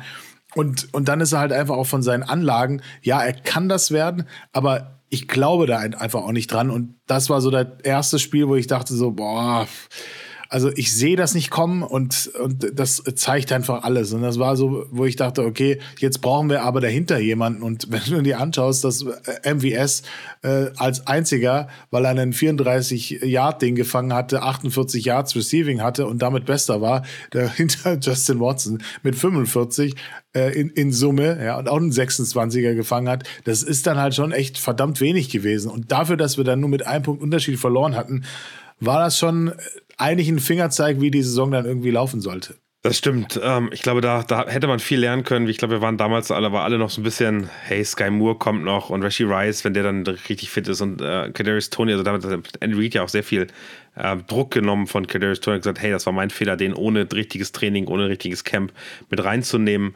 Ähm, von daher also wirklich ein ganz andere, ganz anderes Gefühl, als äh, das dann im Laufe der Saison da war. Lass uns weitermachen mit dem nächsten ähm, ja, wichtigen, wichtigen Ereignis. Ich würde übernehmen und sagen, wir haben danach sechs Spiele in Folge gewonnen. Ich, also, das, habe ich vergessen. Ich habe mir wirklich die Saison äh, jetzt nochmal so in der, nach der Regular Season angeguckt und ich hatte vergessen, dass wir sechs Spiele in Folge gewonnen haben. Nicht erfolgreich, also nicht so richtig überzeugend, aber wir waren schon äh, gut, gut dabei. Also Jaguars geschlagen, wir dachten, Jaguars, die können auch ganz gut sein. Bears haben wir wirklich mal zerstört, also das muss man ja ganz klar sagen, 41-10. Wir haben die Jets geschlagen, 23-20 gequält. Die hatten aber eine richtig gute Defense. Äh, Aaron Rodgers war wohl nicht dabei Gegen die Vikings äh, sahen wir gut aus, noch mit Kirk Cousins ähm, und Justin Jefferson, glaube ich. Ähm, das sah in Ordnung aus. Unsere Defense hat da auf 20 Punkten gut, gut gegengehalten. Die Broncos bei 8 Punkten gehalten, äh, war, war super und war völlig in Ordnung. Und auch gegen die Chargers sah das endlich mal entspannt aus. Und da war ich so, dass ich dachte, geil, jetzt kommt äh, Charles Omenu wirklich zurück nach sechs Spielen. Ähm, der wird noch einen Impact haben, das Team wird noch besser. Ähm, Wäre doch geil, wenn wir einen geilen Right Receiver kriegen. Und ich glaube, dass diese sechs Spiele fatal waren. Natürlich haben diese sechs Spiele dafür gesorgt, dass wir in die, sicher in die Playoffs gekommen sind. Die haben dafür gesorgt, dass wir die dass wir die Division gewonnen haben, äh, mehr oder weniger, mit Siegen gegen Chargers, gegen Broncos und Co. Und äh, eine Grundlage gesetzt haben, dass, dass wir da keine Probleme bekommen. Die waren wichtig, die waren notwendig und die waren jetzt auch nicht besonders hübsch, sondern äh, alle sehr effizient reingeholt. Ich glaube aber, dass das ähm, für Andy Reid und äh, Brad Weech und den Coaching-Staff bedeutet hat, ähm, dass wir keine so großen Probleme haben. Wir gewinnen die Spiele ja. Es geht irgendwie, das läuft noch nicht alles rund, es fühlt sich noch nicht so geil an, aber wir gewinnen die Spiele in irgendeiner Form. Und ich glaube, das war ein fatales Zeichen. Also ich glaube, dass diese sechs Spiele dafür gesorgt haben, dass wir keinen großen Wide Receiver mehr geholt haben. Wir haben dann direkt vor der Trade Deadline gegen die Broncos verloren. Ähm, wo ich auch dachte, ui, was war das denn bitte gegen den Russell Wilson, gegen ein Team, was überhaupt nicht so wirkte, was ein paar Wochen vorher von den Dolphins noch irgendwie gefühlt 60 Punkte eingeschenkt bekommen hat. Ähm, und ähm, da waren wir an so einem Punkt, wo ich dachte, okay, dann holen wir noch schnell Michael Hartman, damit der uns irgendwie hilft und uns irgendwie rettet. Aber ich glaube, dass diese sechs Spiele das trügerische Signal war, das wird schon alles. Und ähm, viele der Probleme, die wir danach hatten, die danach aufgetaucht sind, die uns frustriert hatten, mit den Niederlagen gegen Broncos, Eagles, Packers, Bills und Raiders, haben mit diesen sechs Spielen zu tun, die wir da ähm, gewonnen haben. Und alle dachten, wir, wir schaffen das schon, wir sind auf einem guten Weg. Wie seht ihr das, Marius? Definitiv. Also da, dadurch, dass ja dann auch überhaupt keine Diskussion mehr war, ob wir nochmal einen Wide Receiver holen, weil das ja dann von Woche zu Woche irgendwie, klar, dieses Rumpelspiel da in New York war jetzt auch nicht, also da hat, da hat er dann gefühlt äh, der, der, der Kollege dann sein bestes äh, Spiel rausgepackt, aber, also so Wilson, aber trotzdem war es es war, war trotzdem äh, am Ende ein Sieg und die Bears hat man halt äh, entscheidend zerstört. Äh, war ja dann auch nicht so ganz klar, was die sind. Die waren auch eine gute Wundertüte vor der Saison, konnte man nicht so richtig einschätzen. Aber danach lief es dann tatsächlich und der erste, das erste Spiel gegen die Broncos war ja auch noch, war zwar nicht so ein Highscore-Game, aber es war 19 zu 8 und man hatte das Gefühl so im Griff und merkte dann, okay, ja, gegen die, gegen die Chargers haben wir auch zum ersten Mal eigentlich relativ dominant ausgesehen oder sagen wir mal äh, solide ausgesehen, ohne dass es irgendwie in Gefahr geraten ist. Und dieses erste Spiel, diese, diese Denver-Niederlage, wo Mahomes krank gespielt hat, war so der erste Punkt, wo ich dachte so, oh, puh, also da fehlen uns ja jetzt irgendwie sämtliche sämtlicher Esprit, sämtliches, alles, was uns in der Offense ausgemacht hat, war irgendwie nicht da. Aber mit der Summe Strafen, die ja sich durchgezogen haben, also Javon Taylor hatten wir permanent in der Diskussion zu dem Zeitpunkt, dann auch äh, die Receiver, die nicht so richtig gefangen haben und äh, ja, der Offense-Motor dann eigentlich mehr oder minder ins Stocken geraten ist, wie zum ersten Mal, und das war ja die Jahre davor auch nicht so, dass wir äh, viele Spiele unter äh, unter 30 Punkte gemacht haben. Und da haben wir quasi nie über 30 gemacht, außer äh, gegen die Bears und gegen die, gegen die Chargers. Und das hat dann wahrscheinlich auch diesen, ja, dieses kom diese komische Sicherheit auf Seiten der Coaches dann irgendwie reingebracht. Wir brauchen keinen Veteran Wide Receiver mehr. Und man hatte ja Optionen. Es waren ja auch Teams, die haben safe nicht mehr um die Playoffs gespielt. Die waren definitiv weiter hinten. Und äh, ich weiß noch, zum damaligen Zeitpunkt habe ich auch noch mal rübergeschaut, was macht eigentlich äh, Hopkins bei den Titans? Der hatte da überhaupt keine gute Saison. Und selbst da hätte man anklopfen können, wenn nicht müssen. Und andere waren ja auch in der Verlosung. Also bei den Buccaneers war es damals auch nicht klar, ob das für die Playoffs reichen wird oder eben nicht. Aber es war dann halt nicht so und das hat schon den, irgendwie den Knackpunkt ausge, ausgestellt, dass, dass wir dann gedacht haben, ja, das passt schon so, machen wir einfach so weiter. Fabi, hast du noch was zu ergänzen? Ja, das war, das war tatsächlich fatal, weil dann stand da 6 zu 1. Und die Spiele, habt ihr ja gesagt, da waren welche dabei, die waren souveräner, manche weniger souverän, aber irgendwie, es lief halt schon irgendwie. Und ich glaube, da habt ihr beide vollkommen recht. Das war der größte Fehler, also das war das größte Problem überhaupt, weil wir dann uns in, eine, in der Sicherheit wiegten, gewogen haben. Boah, dieses bayerisch. Soll, soll, ich, mal, soll ich mal die Podcast-Titel vorlesen, die wir zu der Zeit so gemacht haben? Ich, ich, ich habe so vier in Folge. Ich, ich, ja, mach mal. Also, nein, nein, fünf. Es ist, es ist schon so schön, ähm, zahme Katzen und Payday für Mahomes. Teddys, Grizzlies oder Taylor Swift? Wen sehen wir Sonntag im Arrowhead? Die Taylor Games im Arrowhead, Kelsey und Co. trotzen Medienfokus und erlegen schwache Bears. Preview der Jets, die Taylor Games Nummer 2 oder Verletzten verboten. Äh, dann wird äh, Zittersieg in New York, wird Taylor zum Problem. Ähm, es ist schon, oder, oder auch so Sachen wie, wie das Kelsey-Wunder der Jefferson Schatten und zahme Pferde. Also wir hatten schon, wir hatten schon lustige äh, Taylor Swift-Geschichten äh, zu der Zeit und waren eigentlich ganz entspannt und fanden das ganz amüsant, was da passiert. Und dann, dann erst so Ende Oktober kam plötzlich Defense hui, Offense hui, brauchen die Chiefs einen Wide Receiver. Also ich finde, man sieht das, man sieht das sehr, sehr gut. Und dann habe ich ähm, Ende Oktober die Überschrift genommen, sind das die besten Chiefs aller Zeiten. Ähm, das war vor der Broncos-Niederlage, aber ey, wir haben sechsmal gewonnen und ich habe gesagt, sind das die besten Chiefs aller Zeiten. Die Überschrift finde ich immer noch richtig, weil ich glaube, dass wir noch nie auf beiden Seiten des, des Balls so gut waren. Aber ähm, das waren schon ein bisschen, also da waren wir schon sehr rosarot unterwegs. Aber auch nicht zu vergessen, äh, es war nicht nur äh, Taylor Swift, sondern es war auch Jawan Taylor. Also es war schon immer immer, äh, die Zweideutigkeit war ja auch ein bisschen gewollt und sie war ja auch da. Also ich glaube, wir waren da schon realistisch unterwegs, aber man muss ja auch ein bisschen triggern in den, in den Captions da, in den Titeln. Also von daher, äh, wir haben wir haben schon die Probleme gesehen und die waren ja auch da und die Receiver haben ja auch nicht alles gefangen. Äh, die Strafen waren das, das Frustrierendste. Ich sag nur, das erste Spiel und äh, Jawan Taylor ist im Fokus und danach haben sich dann alle so ein äh, Exempel da dran statuiert und dann ging es dann, es zog sich durch den September, durch, durch den Oktober durch und dachte irgendwann so, jetzt muss das doch irgendwann mal aufhören. Und ja, das äh, war dann das nächste, was dann halt in der Offense ne, zu einem großen Problem wurde. Auch Donovan Smith war dann ja nicht immer so solide, nicht immer nicht immer die sichere Bank. Und das war dann halt diese Kombination, wo man schon dachte, oh, kommt da jetzt vielleicht wieder diese Tackle-Diskussion auf? Durchaus, definitiv ein Thema. Strafen, Strafen, Strafen. Das war schon sehr beeindruckend. Ich würde gerne weitergehen, äh, Marius, mit deinem ersten Chiefs-Spiel live im Stadion. Ja, zwar natürlich die gesamten Tage in Frankfurt. Also äh, spätestens als, als ich dann die, das, das Ticket gekriegt habe, man wusste ja nicht, kriegen wir Akkreditierung, können wir irgendwas machen. Dann äh, haben wir irgendwann angefangen, mit euch zusammen zu planen oder alle haben natürlich auch was geplant. Und äh, als dann die Lesung feststand, als aber auch die, äh, die, die Party dann irgendwann konkreter wurde, war das dann so eine schöne Sache, wo ich dachte, Mensch, da habe ich richtig Bock drauf. Dann auch noch der persönliche Bezug von mir zu Frankfurt. Und ich war dann wirklich richtig hyped. Also es war wirklich richtig, richtig hyped. Man war dann auf so einer Wolke äh, noch stärker als natürlich in München das Jahr davor.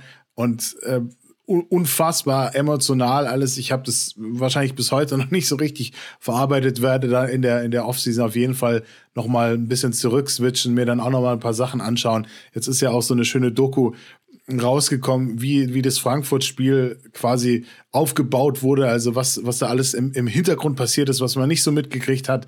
Und wir haben dann ja jeder von uns und euch da draußen so seine ganzen persönlichen eigenen Highlights aus dieser Zeit, aus diesen Tagen da in Frankfurt mitgenommen. Von daher war das für mich super emotional. Dann natürlich noch das allererste Spiel von, von den Chiefs im Stadion endlich und all das drumherum, das ganze Ding zu erleben. Und dann war das halt wirklich auch nochmal furioses furioser Beginn in unserer Offense, also Offense und Defense zum ersten Mal gefühlt in der Saison so richtig geklickt.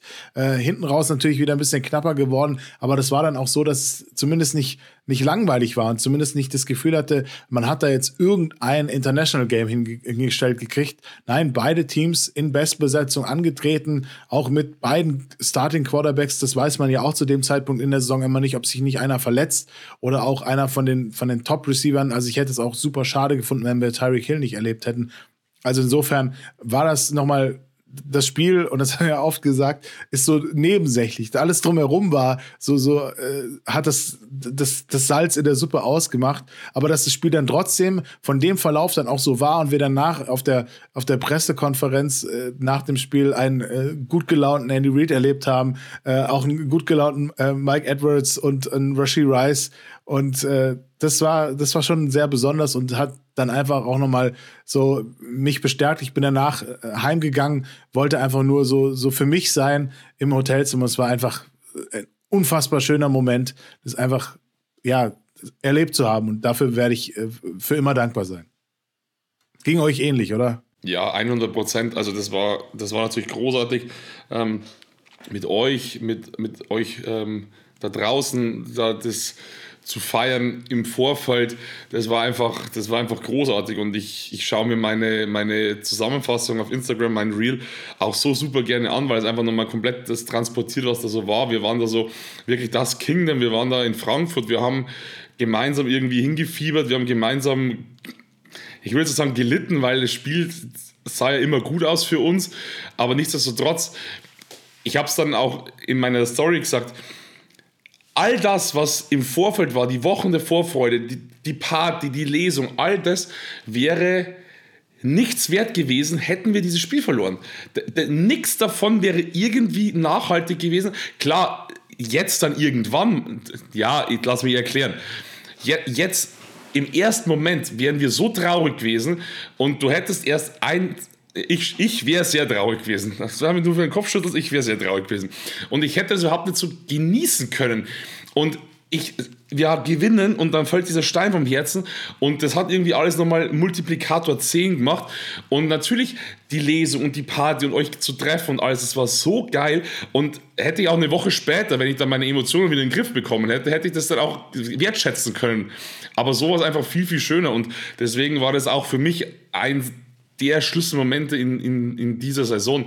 Ähm, auch dieser, dieser unglaubliche Pick Six da, weil ich habe da, ich habe auf dieser Chiefs Talk Seite habe ich das vorhergesagt, dass Tyreek Hill, ähm, ich ich glaube, ich habe gesagt 14 Yards, äh, kein Touchdown und ein Fumble.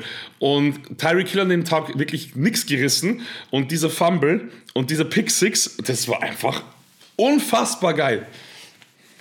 Ja, ich weiß, es war einfach Wahnsinn. Für mich, für mich lustigerweise, das Spiel war das Unwichtigste, das klingt bescheuert. Also das Spiel im Stadion sein war das Unwichtigste dieser ganzen Woche. Ähm, und das, das ist mir nochmal so bewusst geworden. Ich habe, ähm, ich saß ja am Anfang auch auf der, auf der Pressetribüne und bin da irgendwie runtergegangen, weil ich auf der Pressetribüne so einen Platz neben irgendeinem Franzosen und, äh, keine Ahnung, einen deutschen Journalisten hatte und dachte, was, also mit denen möchte ich dieses Spiel nicht genießen und das gibt mir gerade gar nichts. Und ich bin dann äh, geguckt äh, zu meinen Eltern und äh, meiner Freundin gegangen, die eben auch im Stadion waren, ähm, die Flugtickets hatten und habe mit denen das geguckt. Und das war schön, mit denen das zusammen zu gucken. Hätten wir das verloren, ähm, wäre der Unterschied für mich minimal gewesen, ehrlicherweise. Ähm, für mich waren die Sachen vorher sehr berührend. Also ähm, diese Lesung vor, ich, ich, ich kann gar nicht sagen, wie viel das waren, 200, 300 Leuten ähm, vielleicht sogar mehr, ähm, die da, da durchgängig da waren und äh, Interesse an uns Podcast hatten. Das hat mich sehr, also wirklich sehr positiv mitgenommen. Das nimmt mich jetzt auch noch, also wenn ich die Bilder sehe, ähm, das finde ich unfassbar. Ich habe den Kollegen äh, vom Panthers Podcast mal geschickt, weil die auch gerne eine Lesung machen wollen mit ihrem Podcast, äh, auch ein Buch geschrieben und der meinten nur so krass und also man nimmt das immer alles so hin und ich finde, das, das war so ein Moment, ähm, der schön war, weil ähm, wir das alle zusammen zelebrieren konnten, weil meine Eltern, meine, äh, meine äh, Freunde gesehen haben, was wir hier einfach machen, weil ich finde, dass wir sind hier im Podcast und äh, wir nehmen hier auf und wir haben mehrere tausend äh, Zuhörer, kann man sagen.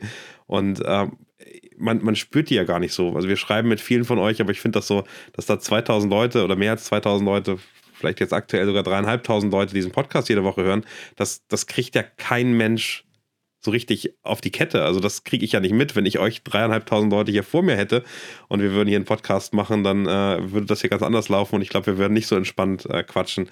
Und ich finde, das ist so, das ist das, was mir da bewusst geworden ist, dass ihr alle echt seid, dass da ganz viel Liebe da ist, ganz viel positive Energie und ähm, äh, ich hatte Geburtstag gehabt, das war ja sowieso alles voll und, und wir hatten die Party noch danach.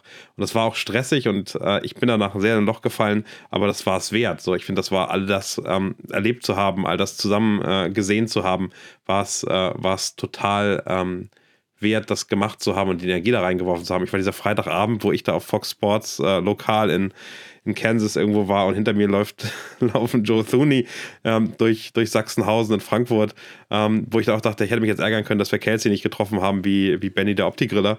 Aber nee, es war einfach alles, es war so krass und es war so perfekt und es war so viel, dass ich gar nicht irgendwie sagen kann, das hört irgendwo auf. Und ich finde, das, ähm, das ist für mich Frankfurt, das hat mir die, das hat mir gar nicht die Spieler näher gebracht, so viel wie ich gedacht hätte. Ich dachte, geil, die Spieler sind hier und wir haben ein besonderes Verhältnis. Nee, es hat mir eher diese, das Kingdom, die Chiefs Community deutlich näher gebracht und das finde ich total positiv und total schön. Und äh, gleichzeitig könnte ich das nicht jede Woche.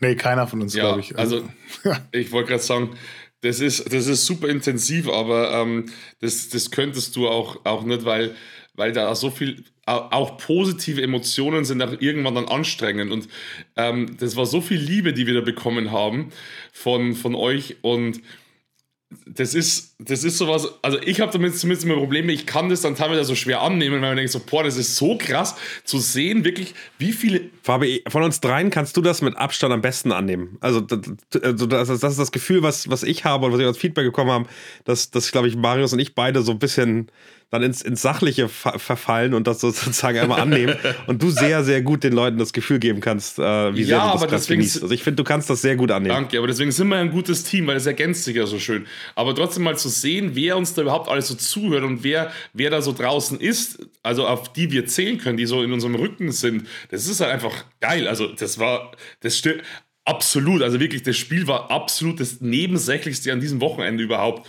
Und ähm, ich war auch wirklich so glückselig, weil das, was, was du da damals vor, vor mehr als einem Jahr ins Leben gerufen hast und was du und Marius dann auch aufgebaut haben und was wir dann zu dritt aufgebaut haben, so in dieser Zeit, ist schon, ist schon geil. Also kann man schon mal, kann man schon mal an der Stelle wirklich äh, sagen, wir sind ein gutes Kingdom. Nein, wir, wir alle, wir, wir alle, die ich glaube, es sind nicht nur wir drei, sondern alle. da sind ganz, ganz viel drumherum, die, äh, wir. genau, genau, die, aber die, das finde ich, das finde ich so absurd. Genau. Hätten wir hier nicht die Resonanz gehabt, hätten wir das, glaube ich, nach einem halben Jahr gesagt, boah, lohnt sich nicht. Aber dass das einfach alles noch weiter wächst, dass da so viel, also ich habe so viel positive äh, äh, Kommunikation mit so vielen Leuten, äh, die, die Chiefs-Fans sind. Und äh, das ist wirklich schön und bringt Spaß. So, Marius, jetzt darfst du auch noch ein paar Tränen Ja, mir ist, mir ist, auch wieder klar geworden, was wir an diesem Tag da, auch an diesem Freitag dann noch äh, erlebt haben. Ja, dass man auf dieser Pressekonferenz war, dass man einfach äh, Patrick Mahomes eine Frage gestellt hat. Ja, also es war, ich habe das zwar auch in einem Interview äh, mit, mit dem äh, Lifestyle-Magazin aus, aus Kansas City, habe ich das so auch gesagt. Ja, ich werde versuchen, dass ich da, dass ich da irgendwie drankomme, aber da wurde dieser Raum ja einfach super krass voll mit Medienvertretern aus der ganzen Welt. Und ich dachte mir so, okay, also er ersten Mal musst du dir jetzt, musst du jetzt alles zusammennehmen, was irgendwie geht, dich da, dich da so ein bisschen reinsneaken und all das, was du früher beim Radio gelernt hast, muss jetzt, muss jetzt einfach performen, so nach dem Motto, und dann musst du auch noch deine Frage ordentlich davor tragen. Aber dass das dann halt wirklich so passiert ist und, und dann Realität geworden ist, das hat dann auch abends dazu geführt, dass ich äh, nicht mehr so lange enttäuscht war, dass ich äh, nicht die fünf Minuten länger mit Benny rumgehangen bin und in dieser Studentenkneipe dann mit Travis Kelsey ein Bier getrunken habe. Das, äh, das ist der, so vielleicht der einzige kleine Stich, der noch in meinem Herz drin ist. Aber ansonsten alles gut. Es war eine unfassbar schöne Zeit, vor allem, dass ich diese Leute, die vielen Instagram-Followerinnen und Follower teilweise zum ersten Mal wirklich in, in Real Life gesehen habe. Manche kannte ich äh, schon aus, aus München, aber diese Masse an Leuten, die uns hier im Das Kingdom einfach zu dem gemacht haben, was wir heute sind, das seid ihr da draußen und euch da wirklich persönlich zu treffen, auch, dass ihr einfach, also ich, ich bin das nicht gewohnt, dass Leute Autogramme von mir haben wollen oder Fotos mit mir machen wollen. Ich halte mich nicht so für, für was groß Besonderes. Insofern war das für mich so einfach unfassbar, äh, das irgendwie zu verpacken und das in dieser ganzen Kombination in diesen vier Tagen das war schon sehr, sehr außergewöhnlich. Und wie gesagt, das werde ich immer in meinem Herzen äh, tragen, egal was ist. Und ich hätte mir ehrlicherweise kein schöneres erstes äh, Chiefs-Spiel in Deutschland vorstellen können, obwohl das Sportliche natürlich einen anderen Stellenwert hatte. Und äh, ein Spiel im Arrowhead, das auf der Bucketlist als aller, aller, allererstes jetzt steht, ähm, das muss natürlich noch gemacht werden. Da gibt es überhaupt keine Diskussion. 2024 ist ein gutes Jahr dafür. Ich wollte ich wollt das gerade sagen, da gibt es nichts drauf zu warten. Marius, die nächste Saison kommt bald. So ist es. genau, ich bin gerade am gucken, was das nächste da ist. Ich glaube, es ist ähm, der nächste Turning Point, das Buffalo Bills Spiel. Wir erinnern uns alle an äh, Kadarius Tony, der 10 cm zu weit vorne stand ähm, und äh, hart bestraft worden ist von unserem Lieblingsreferee Karl Schäffers. Fabi. Also in erster Linie hat das Spiel für mich einen, wieder einen Knackpunkt, ähm, auch einen beunruhigenden Knackpunkt wieder, weil wir da das zweite Spiel in Folge verloren haben und das kannte ich bis dato nicht. Ähm, das war irgendwie, sage ich was Falsches? Nee, oder? das glaube ich, in der Mahomes-Ära gab es das nicht. Nee, nee, ich, ich habe nur gedacht, ich habe sehr, sehr viel Ja, Zeit ja, ja, ja, gehabt, ich, ich meine so Mahomes-Ära. Mahomes-Ära gab es doch kein, keine zwei Niederlagen in Folge. Und das war schon, wo ich mir dachte, so, puh, weil gegen die Packers dachte ich eigentlich schon, dass wir da gewinnen. Und dann kommen die Bills und die Bills ist ja so, ein, so eine sichere Bank, dass wir gegen die verlieren in der Regular Season. Und dann war es am Ende trotzdem wieder einfach super, super bitter einfach die Niederlage, weil wir hätten nicht verlieren müssen. Und dann natürlich dieses Play am Ende mit Kadarius Tony, was einfach doppelt bitter war. Dann, ihr könnt euch vielleicht erinnern, ich habe mich ja dann auch ein bisschen drüber aufgeregt, dass sich Mahomes und Andy Reid so aufgeregt haben im Nachgang, weil ich fand das irgendwie sowieso beleidigte kleine Kinder, die irgendwie jetzt sauer sind. Ähm, fand ich irgendwie unsportlich. Ich habe mir dann erklärt, dass das einfach wichtig ist, damit die NFL da künftig durchgreift.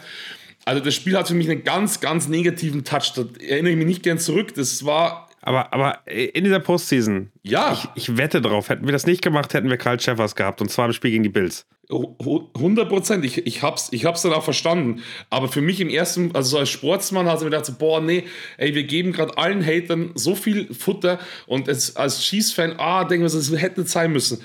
Und auf sportlicher Ebene war das enttäuschend, es war auf persönlicher Ebene ein bisschen enttäuschend. Ähm, das Spiel hat mir echt kein gutes Gefühl gegeben und ich dachte mir so, boah, ey, wenn jetzt irgendwas blöd läuft und wir das nächste Spiel Gott bewahre, auch noch verlieren sollten, ey, dann schaut es mit den Playoffs auch gar nicht mehr so super aus, wie es vielleicht am Anfang war. Weil wir erinnern uns zu der Zeit, die Broncos waren auch am Aufwärtstrend, ne? Also das war auch nicht so eine sichere Ding mehr, dass wir da die AFC ähm, West da einfach so im Vorbeigehen uns holen. Also deswegen, wie seht ihr das? Bills oder war es klar oder war ihr nicht so beunruhigt? Also ich, ich, war, ich war ab dem Zeitpunkt mal kurzzeitig maximal panisch. Also, oh oh, die Playoffs, ey, was ist da los? Nee, für mich hat es angefangen, dass ich ähm, genervt war von dieser Saison. Ich habe keine Angst gehabt, dass wir die Playoffs verpassen, weil die Patriots sind schlecht, die Bengals haben keinen ordentlichen Quarterback mehr. Die Chargers ähm, habe ich auch nicht als wirkliches Problem gesehen, wenn wir da Gas geben. Also für mich und eigentlich auch die Raiders nicht. Eigentlich waren das sozusagen für mich vier Spiele, die wir alle noch gewinnen werden, egal wie schlecht wir äh, davor aufgetreten sind. Ich hatte aber keinen Bock mehr. Also das, das ist echt so, ich finde die Leistung der Chiefs hat keinen Spaß gebracht. Ich habe mich nicht gefreut auf die Chiefs-Spiele. Ich habe mich nicht da gestanden und gesagt, geil, das ist das Beste, was ich an einem Sonntagabend machen kann, ist Chiefs-Spiele gucken um 22.30 Uhr, weil ich dachte, ich, ich fühle es gerade einfach nicht so. Und das hast du teilweise dann, dann vielleicht auch im Podcast gemerkt, zu sagen, okay, das ist nicht mehr das, das Team, diese Motivation, diese Richtung, gerade in der Offense, die ich mir, die ich mir wünsche. Und man, ähm, wir arbeiten uns an so vielen Themen ab. Das ist natürlich für einen Podcast ganz gut. Wir hatten relativ viele ähm, Themen und ich glaube, es ist dann auch interessanter, als wenn wir die ganze Zeit nur gewinnen. Da konzentrieren wir uns plötzlich auf Taylor Swift, weil es so interessant ist. Jetzt ging es wirklich hier um Football-Themen. Aber ich, ich habe mir noch keine Sorgen gemacht bei der Bills-Niederlage, weil das Ding, also das ist mit das beste Team. Also damals waren, waren sie sozusagen der Anfang ihrer Winning Streak, aber Josh Allen ist ein sensationeller Quarterback. Das Team ist nicht schlecht. Ähm, die sahen nicht gut aus und ich dachte, naja gut, gegen die kann man verlieren, gegen die hätten wir normalerweise ohne komische Referee-Entscheidung auch gewonnen. Deshalb habe ich mir bei den Bills noch nicht Sorgen gemacht. Ich, ich habe mich da über Carl Jeffers geärgert und äh, ähm, über diese ähm, diese absolut, absolut absurden Argumente von ganz vielen Menschen, die ich für Football-Experten halte, die gesagt haben, naja, er hat eben einen Fehler gemacht. Und dann kannst du die gesamte Saison durchgehen danach und ich habe noch, glaube ich, 20 Receiver gesehen. Also ich habe angefangen, wirklich in Spielen, in anderen Spielen auch zu achten, wo die Receiver stehen. Und die stehen alle da vorne. Die stehen alle viel zu weit nach vorne und vor dem Ball. Und bei denen wird nie ein Call gegeben. Und das hat mich am Ende dann wirklich einfach so entsetzt, wie damit umgegangen wird. Ich finde es gerechtfertigt, dass man da was sagt. Und ich finde, ähm, dass da eine Linie ähm, überschritten worden ist, äh, im wahrsten Sinne des Wortes, von den Referees äh, gegenüber den Chiefs. Und gerade, dass ein Karl Sheffers so aufgetreten ist. Und ich bin mir ziemlich sicher, dass der eben, der kann man nur in einem Post-Season-Spiel den Bills-Sieg ähm, bevor es gegen die, die Chiefs ging, äh, zum Einsatz, ist nicht äh, zum Super Bowl gekommen oder im AFC, NFC Championship Games. Und ich glaube, das hatte mit dem Spiel zu tun. Und von daher ähm, fand ich das noch okay. Marius, wie ging es dir mit den Bills? Ja, für mich fing äh, die Woche davor an. Also, wir haben im November auf den Schedule vom, vom Dezember geschaut und gedacht, oh, da sind schon richtig viele Spiele in richtig kurzer Zeit dabei und dann kommen halt die Bills vor allem aus ihrer Bye-Week, haben, haben echt äh, Zeit zu, zur Vorbereitung gehabt. Auch als wir, als wir aus der Bye-Week gekommen sind und die, und die Eagles dann die Niederlage hatten wir alle irgendwie vorausgesehen. äh, obwohl Andy Reid nach der Beiweg eigentlich traditionell, sage ich jetzt mal, deutlich bessere Ergebnisse erzielt.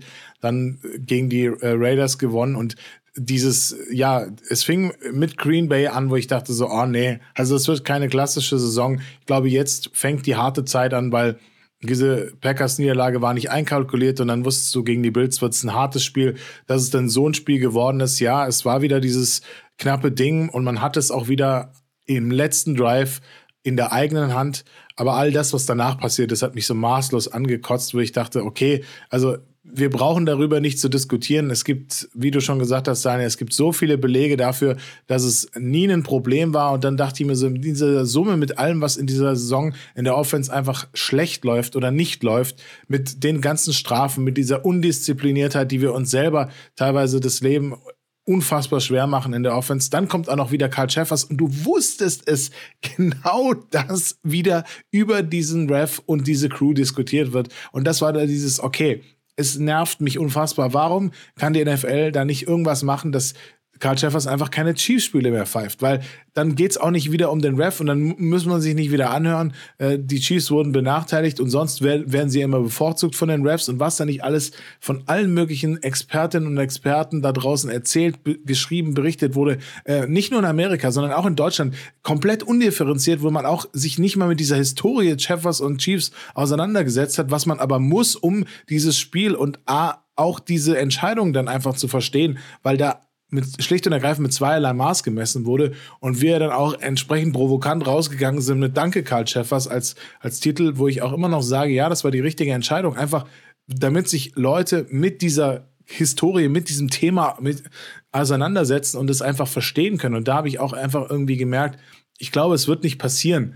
Ähm, und vielleicht auch, dass schon den ersten Dreh in die Richtung gegeben hat, dass sich eben Holmes und Andy Reid bewusst dafür entschieden haben, A, dass Carl Jeffers keine Spiele mehr in die Saison mit Chiefs-Beteiligung bekommt und auch B, dass man dieses äh, Wir gegen alle, diese Wir gegen alle Mentalität eben anfängt zu zünden und dann eben schaut, was kitzelt das aus diesem Team heraus. Das hat dann noch nicht bis zum Ende dann geklappt, aber man hat zumindest mal noch drei von vier Spielen gewonnen in der Regular Season. Und man hat ja dann, und da kommen wir später drauf, in der Postseason dann einfach davon auch profitiert, würde ich mal sagen, dass dieser Turning Point hergestellt wurde nach dem Spiel, wo man dachte, eigentlich eigentlich kann es jetzt nicht mehr schlimmer werden. Wir sollten dann noch mal eines Besseren belehrt werden. Schöner Übergang für mich zu einem Turning Point. Für mich war das Bildspiel auch wichtig, aber ich, ich, ich habe noch mehr Probleme mit diesem Raiders-Spiel gehabt, ehrlicherweise. Und äh, dass wir gegen mittelmäßige Raiders, äh, ja, mit neuem Head Coach, der jetzt auch nicht nur Interim, sondern länger da ist, Antonio Pierce, äh, mit keine Ahnung, einem Quarterback, den ich nicht so wirklich ähm, stark eingeschätzt hatte und der im ersten Spiel gegen uns echt nicht gut aussah, verlieren wir 2014 und machen wirklich nur 14 Punkte. Ähm, das war für mich so ein ähm, Negativpunkt, wo ich dachte, wie viele Niederlagen braucht dieses Team noch, wie viele Rückschläge braucht dieses Team noch, wie viele Machtdemonstration von mittelmäßigen Gegnern brauchen diese Chiefs noch, um zu verstehen, dass es nicht mehr darum geht kann, irgendwie Drops zuzulassen und ja, kriegen wir schon hin. Ich, ich fand MVS in seinem Auftreten in dem Lockerroom, glaube ich, davor oder danach irgendwie ganz grauenhaft. Ja, ja, ist doch ganz normal, totale okay Saison und so. Ähm, mich hat es tierisch genervt, dass ich das Gefühl hatte, dass wir alle das sehen und wir sind ja alle nun keine, keine Coaches oder tief, tief drinne in den, in den Themen, aber wir sehen doch alle, was da schief läuft. Wir sehen doch alle, was für Probleme da sind. Und die Chiefs tun so und, und da, also da hat mich das, dieses Bills-Thema dann mehr getroffen, als es mich direkt nach dem Bills-Spiel getroffen hat. Ich dachte, es kann doch nicht wahr sein, dass die die ganze Zeit die Ausreden woanders suchen. Und ich finde, das war ähm, für mich nach dem Bills-Spiel, da war ich wirklich, da war ich wirklich um 180 äh, während des Spiels auch mit Carl Sheffers. Aber bei dem Raiders-Spiel habe ich das Gefühl, es kann doch nicht sein, dass wir so tun, als wäre alles in Ordnung und dass wir es nicht gebacken bekommen, dass die Spieler es nicht gebacken bekommen, dass auch ein Andy Reid nicht einsieht, endlich mal anderen Leuten mehr Spielzeit zu geben, dass es am Ende immer wieder die, die Tonys und MVSs und was auch immer sind. Ähm, und bei den Patriots Sieg, da war es ja auch schon wieder so, dass hier haben wir das Spiel gewonnen und jetzt tun wir so, als wäre alles in Ordnung, nachdem wohl Tony diese, diese Interception gemacht hatte. Und ähm, ich glaube, dass dieses Spiel und diese Niederlage äh, für dafür gesorgt haben, dass wir jetzt überhaupt in der Lage sind, in der Post diese Spiele zu gewinnen, weil ich glaube, diese Niederlage ist sowohl bei Andy Reid im Coaching-Staff als auch bei den Spielern angekommen, dass man was substanziell verändern muss und dass wir nicht mehr Hoffnung, dass es irgendwann jetzt Klick macht, sondern dass wir uns darauf fokussieren müssen, mit minimalem Risiko so viel wie möglich Erfolg rauszuholen. Und das ist vielleicht äh, die Taktik, das ist vielleicht der Ansatz, mit dem diese Offense jetzt in den, in den Super Bowl gekommen ist und mit dem dieses Offense auch eine relativ gute Chance hat, weil die Defense so stark ist, diesen Super Bowl zu gewinnen. Minimales Risiko, maximaler Effort daraus zu holen. Und das heißt eben dann vielleicht knapp über 20 Punkte und das muss reichen. Und ähm, ich glaube, dass diese Raiders-Niederlage Gold wert ist und dass äh, da ähm, am Ende, und das ist eine Niederlage im Arrowhead gewesen, gegen den Erzfeind, das ist schon harter Tobak, äh, ehrlicherweise. Also da möchte ich, also gegen die Lions im Stadion zu verlieren, Fabi, eine Sache. Gegen die Raiders zu Hause im Stadion zu verlieren, eine völlig andere für mich. Und ähm, da endeten ja auch ganz viele Streaks. Also wir haben ja ganz viele unserer Rekordstreaks äh, sind, sind in solchen Spielen geendet. Ob nun gegen die Broncos oder gegen die Raiders oder keine Ahnung, insgesamt, was wir da machen. Und ähm, für mich hat dieses Spiel aber trotzdem die Augen geöffnet und es vielleicht genau, also wie viele Schüsse für einen Bug brauchst du? Ähm, für die Chiefs war es dann der letzte, den sie gebraucht haben, zu verstehen, dass es so für mich war Für mich war da auch der Zeitpunkt endlich mal erreicht. Also ich habe das ja in der letzten kurzen Folge schon gesagt, ich hatte zu keiner Zeit in der Saison wirklich, wirklich Angst, also so richtige Angst oder die Überzeugung, dass wir es diese Saison nicht packen. Ähm, es war vielleicht mal ein Stück weit so Verunsicherung, man dachte so, boah, jetzt könnte es knapp werden. Aber es war nie so, dass ich gesagt habe, okay, das Ding ist durch. Also nie. Also und, und ich, ich glaube auch, ich würde das überhaupt niemals denken, weil ich einfach da viel zu viel Fan bin und auf, immer auf ein Team setze. Egal wie scheiße es ausschaut, ähm, solange das noch irgendwie realisierbar ist, setze ich auf mein Team. Ähm, aber bei dem Raiders-Spiel, da ging es mir das erste Mal so richtig auf den Sack. Und da weiß ich auch noch, nach dem Spiel habe ich gesagt, da war ich richtig sauer. habe ich gesagt, und wenn sie die scheiß Playoffs nicht erreichen, dann haben sie es verdient. Da war ich das erste Mal so richtig böse. Weil man dachte, du kannst gegen die blöden Raiders nicht daheim verlieren. Das geht einfach nicht. Wir, die spielen mit ihrem, mit einem Backup-Quarterback. Die Raiders sind echt nicht gut und wir verlieren gegen die. Das kann doch nicht wahr sein. Wir machen uns hier zum Gespött. Die, ich kann die Raiders nicht ernst nehmen, es tut mir leid. Und dann daheim gegen die verlieren, ey, gegen Backup Quarterback, meh, echt nicht. Aber tatsächlich rückblickend betrachtet war es wahrscheinlich das Beste, was uns zu dem Zeitpunkt passiert hätte können. Ähm, um da endlich nochmal aufzuwachen, um zu sehen, ey, Alter, so funktioniert das nicht. Und wenn wir uns ganz schnell am Riemen reißen, dann wird es auch mit den Playoffs wahrscheinlich wird es natürlich wahrscheinlich funktionieren, aber dann war das ein First-Round-Exit und das ist auch nicht so toll. Marius. Ja, es war äh, definitiv so, wie ihr gesagt habt, aber es war natürlich auch super ärgerlich, dass zu den fünf Niederlagen, die man da schon angesammelt hatte, dann noch die sechste dazugekommen ist. Und ich gehe damit, die, die Niederlagen gegen die, die Raiders und auch die eine gegen die Broncos, wo Mahomes krank war, die beiden waren so unnötig wie ein Kropf. Und dann hast du natürlich die einkalkulierten gegen Eagles und gegen Bills und dann kommt so eine Buffalo-Niederlage auch noch dazu und so, ein, so eine Lions, die wir letztes Jahr oder letzte Saison die Colts waren, ist dann halt irgendwie da, ist, ist unnötig, muss nicht sein, aber was halt wirklich wehgetan hat und was ärgerlich war, waren, war halt am Ende diese letzte Regular-Season-Niederlage gegen die Raiders. Das war der Zeitpunkt war blöd und ich weiß auch noch, da haben, glaube ich, auch manche Spieler gesagt, die Einstellung ist falsch, weil man, man das vielleicht dann doch zu lässig hingenommen hat, zu, zu sehr mit sich äh, selber jeweils beschäftigt war und gedacht hat, ach, das klappt schon alles und wir haben diese sechs äh, Siege-Serie schon angesprochen vor der Bye Week, die auch wahrscheinlich genau dazu geführt hat und gipfelte dann eben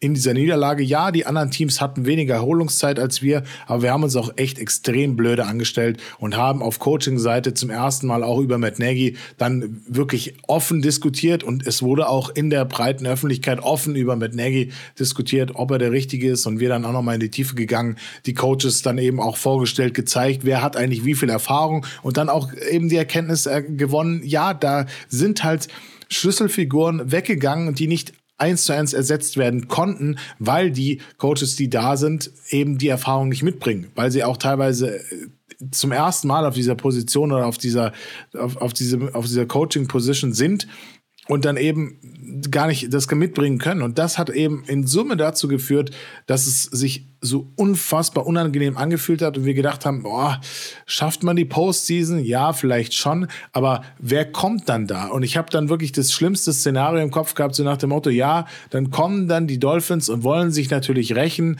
Äh, dem, der First Seed war sowieso weg zu diesem Zeitpunkt, das, das hieße aber, wir können vielleicht gerade noch den, das erste Heimspiel kriegen und dann müssen wir in die Wildcard Round, dann spielst du dann im blödesten Fall gegen den schwerstmöglichen Gegner und ja, sind wir ehrlich, hätten natürlich auch die Bills sein können, aber es wurden am Ende die Dolphins. So ist es. Ähm, ich glaube auch da äh, ein bisschen Glück im Nachhinein, dass es gerade so kalt war, als die wärmeverliebten Dolphins zu uns kamen.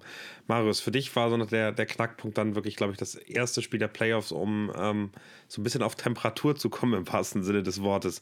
Wie, ähm, wie wichtig siehst du dieses Dolphins-Spiel an und was ist da? Ich glaube, ohne dieses Spiel, ohne das, was wir da erlebt haben, hätte es diesen tiefen Player Front nicht gegeben. Also A, dass wir in der Offense einfach wieder am Start waren, dass wir, dass, dass A, die Chiefs, ich muss mal noch einen Schritt zurückgehen, dass die Chiefs-Fans dieses Duell gekriegt haben, dass sie die ganze Zeit gehofft haben, nämlich dass Tyreek Hill ins Arrowhead zurückkommt und eben keine gute Performance abliefert. Das war mir sehr wichtig, dass nachher nicht dieses Deutschlandspiel so nach, äh, stehen bleibt, so nach dem Motto, das hätten wir aber gerne bei uns gehabt, sondern jetzt hatte jeder mal die Dolphins und jeder hat einen Sieg gegen die Dolphins erlebt und der in der, in der Postseason war eben einfach noch eindeutiger, noch dominanter auch auf Seiten der Defense sieben Punkte nur zugelassen und einfach in dieser Eiseskälte im Arrowhead Stadium einfach einen absoluten heißen äh, Start in die Postseason hingelegt. Und da wusste man, jetzt könnte was gehen. Jetzt glaubt das Team wieder an sich. Die Lockerheit war wieder zurückgekehrt, haben wir ganz anders gesehen. Wir erinnern uns an die Diskussionen von Chris Jones mit ähm, Position Coach, wo dann auch äh, was wegge Tablet runtergeworfen wurde. Wir erinnern uns an Travis Kelsey, der den Helm wegge weggeschmissen hat, an, an Mahomes, der dann eben vor der Presse stand und dann eben scharf äh, geworfen hat in verschiedenste Richtungen verbal. Also all das war dann plötzlich weg und das Team glaubte wieder an sich. Man hat gemerkt, okay, die, die Starter wurden geschont zur besten Zeit. Klar war es ein bisschen bitter, dass Travis Kelsey dann seine 16 Yards nicht für die 1000 Yards Saison gekriegt hat. Aber egal, dieses Jahr sind viele Streaks dahin gegangen, auch eben solche. Und man darf dann nicht auf den Einzelnen schauen, sondern das Kollektiv kam zurück in diesem Spiel und ist bis heute geblieben und ein Grund war dieses wichtige Spiel. Ja, auch in den Extremitäten der Natur muss man dann das auch erstmal so spielen. Aber wir haben uns durch die, auch durch diese Widrigkeiten durchgekämpft. Und ich glaube, das hat dieses Team nochmal geformt und zu dem gemacht, äh, was jetzt halt eben äh, endlich und zum Glück in, in Vegas spielen darf. Und ich glaube, ohne dieses Erlebnis hätte es tatsächlich keinen Sieg gegen die Bills gegeben und auch keinen Sieg gegen die Ravens. Sehe ich genauso. Ich glaube, dass, ähm, ich glaube, auch wenn wir ins Wildcard-Ding gekommen wären und da gegen die Bills direkt gespielt hätten, wäre das fatal gewesen. Also ich glaube, mit dem Gefühl, mit, den, mit dem Selbstbewusstsein und diese, diese Dolphins so schlagen zu können und also wir vorhin erzählt haben über die, über die Defense, die Mentalität und Motivation rausgeholt haben. Ich glaube, das Spiel hat gezeigt, wir können alles schaffen und hat dieses ganze Team nochmal anders zusammen, zusammengezogen und ähm, ja, sehr, sehr glücklich. Und ich fand äh, danach die Auswärtsspiele dann eben auch eine andere, andere Geschichte. Ey, wenn wir in solchen Temperaturen spielen können, ist mir doch egal, ob ich bei den Bild spiele. Ist mir doch egal, dass ich in Baltimore spielen muss. Egal wie laut es ist, egal was da rumherum passiert. Wenn wir unser Ding machen, gewinnen wir. Und ich glaube, die Mentalität, die da gerade vorhanden ist, die, die ist in Miami, also gegen Miami im Arrowhead äh, nochmal nicht entstanden, aber deutlich stärker geworden. Und ähm, die brauchst du. Du brauchst diese Mentalität, da reinzugehen und sagen, hey, wir sind Underdog, ist uns doch scheißegal, wir spielen alles, was wir können und äh, gucken wir, was am Ende rauskommt und äh, versuchen das zu verteidigen, was wir, was wir da machen. Und das gefällt mir sehr gut und das äh, ist, glaube ich, etwas, was, ähm, was wir nicht immer hatten und was uns in anderen Spielen schon mal geholfen hätte, hätten wir davon ein bisschen mehr gehabt. Ich fand's, ich fand's schön, dass uns äh, das Kansas City Wetter auch in der Saison mal wieder Freude bereitet hat, weil ich erinnere mich zurück ans letzte Jahr. Die, die Woche bevor ich hingeflogen bin gegen die Seahawks war es ja auch schon ähm, ja, geschichtsträchtig kalt. Und dass es dieses Mal noch kälter war, das war schon irgendwie cool. Das ist eine coole Story. Ich glaube, das drittkälteste Game äh, in der NFL-History. Ähm, das viert, viert, viertkälteste. Ähm, und natürlich dann gegen die Dolphins, die halt einfach da ein bisschen wärmere Temperaturen gewöhnt sind. Fand ich, fand ich cool von der Story her. Ähm, und natürlich dann einfach die Genugtuung, dass wir auch daheim zeigen, dass, dass wir die Dolphins oder dass die Dolphins kein Team ist, das ein gutes Team schlagen kann. Das war für mich auch schön, weil dieses ganze Gehype der Dolphins die Saison über ist mir auch irgendwann so auf den Sack gegangen, weil ich mir denke, so ja, ein Tyreek Hill ist unfassbar gut und ja, das ist einfach wahrscheinlich der beste Wide Receiver, den wir aktuell haben in der NFL. Der kann Separation schaffen, der kann auch dann mal die, die ein oder anderen Bälle fangen. Ähm, und Tour ist es auch nicht der schlechteste Quarterback, aber dieses Gehype, wo man denkt so, hey, Leute, schau doch mal an, wen die bitte besiegen und gegen wen die verlieren, ey, das ist keine Leistung. Und deswegen fand ich schön, dass da auch hier dann Stopp war. Und dass auch ein Tyreek Hill, gut, der Touchdown, der war blöd, ähm, hätte es nicht sein müssen, aber auch der, der wird sich grün und blau ärgern. Seitdem er weg ist, waren wir zweimal in Folge im Super Bowl. Also, und alle haben gesagt, so, wenn Tyreek Hill weg ist, ist Mahomes ein zahnloser Tiger. Ja, von wegen. Äh, das war für mich ganz viel Genugtuung und ab dem Zeitpunkt war mir klar, die Playoffs Chiefs sind am Start und ich habe Bock auf alle weiteren Spiele. Und ja, der Rest ist ja ähm, dann, ja, offensichtlich. Bills, jetzt Ravens. Und die 49ers machen mir keine Angst. Aber deswegen, also auch hier bin ich voll bei euch. Das war ein Knackpunkt, also was heißt ein Knackpunkt? Das war nochmal ein schöner Wendepunkt, um zu sehen, ey, die Playoffs Chiefs, die haben es immer noch drauf und auf die kann man sich immer verlassen. Übrigens, wir machen die, wir machen die 49ers auch schon noch Sorgen und äh, ich bin auch ganz zufrieden, dass sie mir Sorgen machen, weil ich will weiterhin erwartungslos in diese Spiele gehen und kann damit sehr, sehr gut leben. Gibt es noch was hinzuzufügen? Scheinbar nicht. Ich würde noch eine, eine Sache hinzufügen, die ich äh, gelernt habe. Die Farben der Trikots stehen fest. Wir werden nicht wie äh, bei vielen erfolgreichen Super Bowls in Weiß spielen, sondern in Rot. Ich finde das eigentlich ganz schön. Ich freue mich darauf, die Chiefs auch im Super Bowl mal äh, wieder in Rot zu sehen.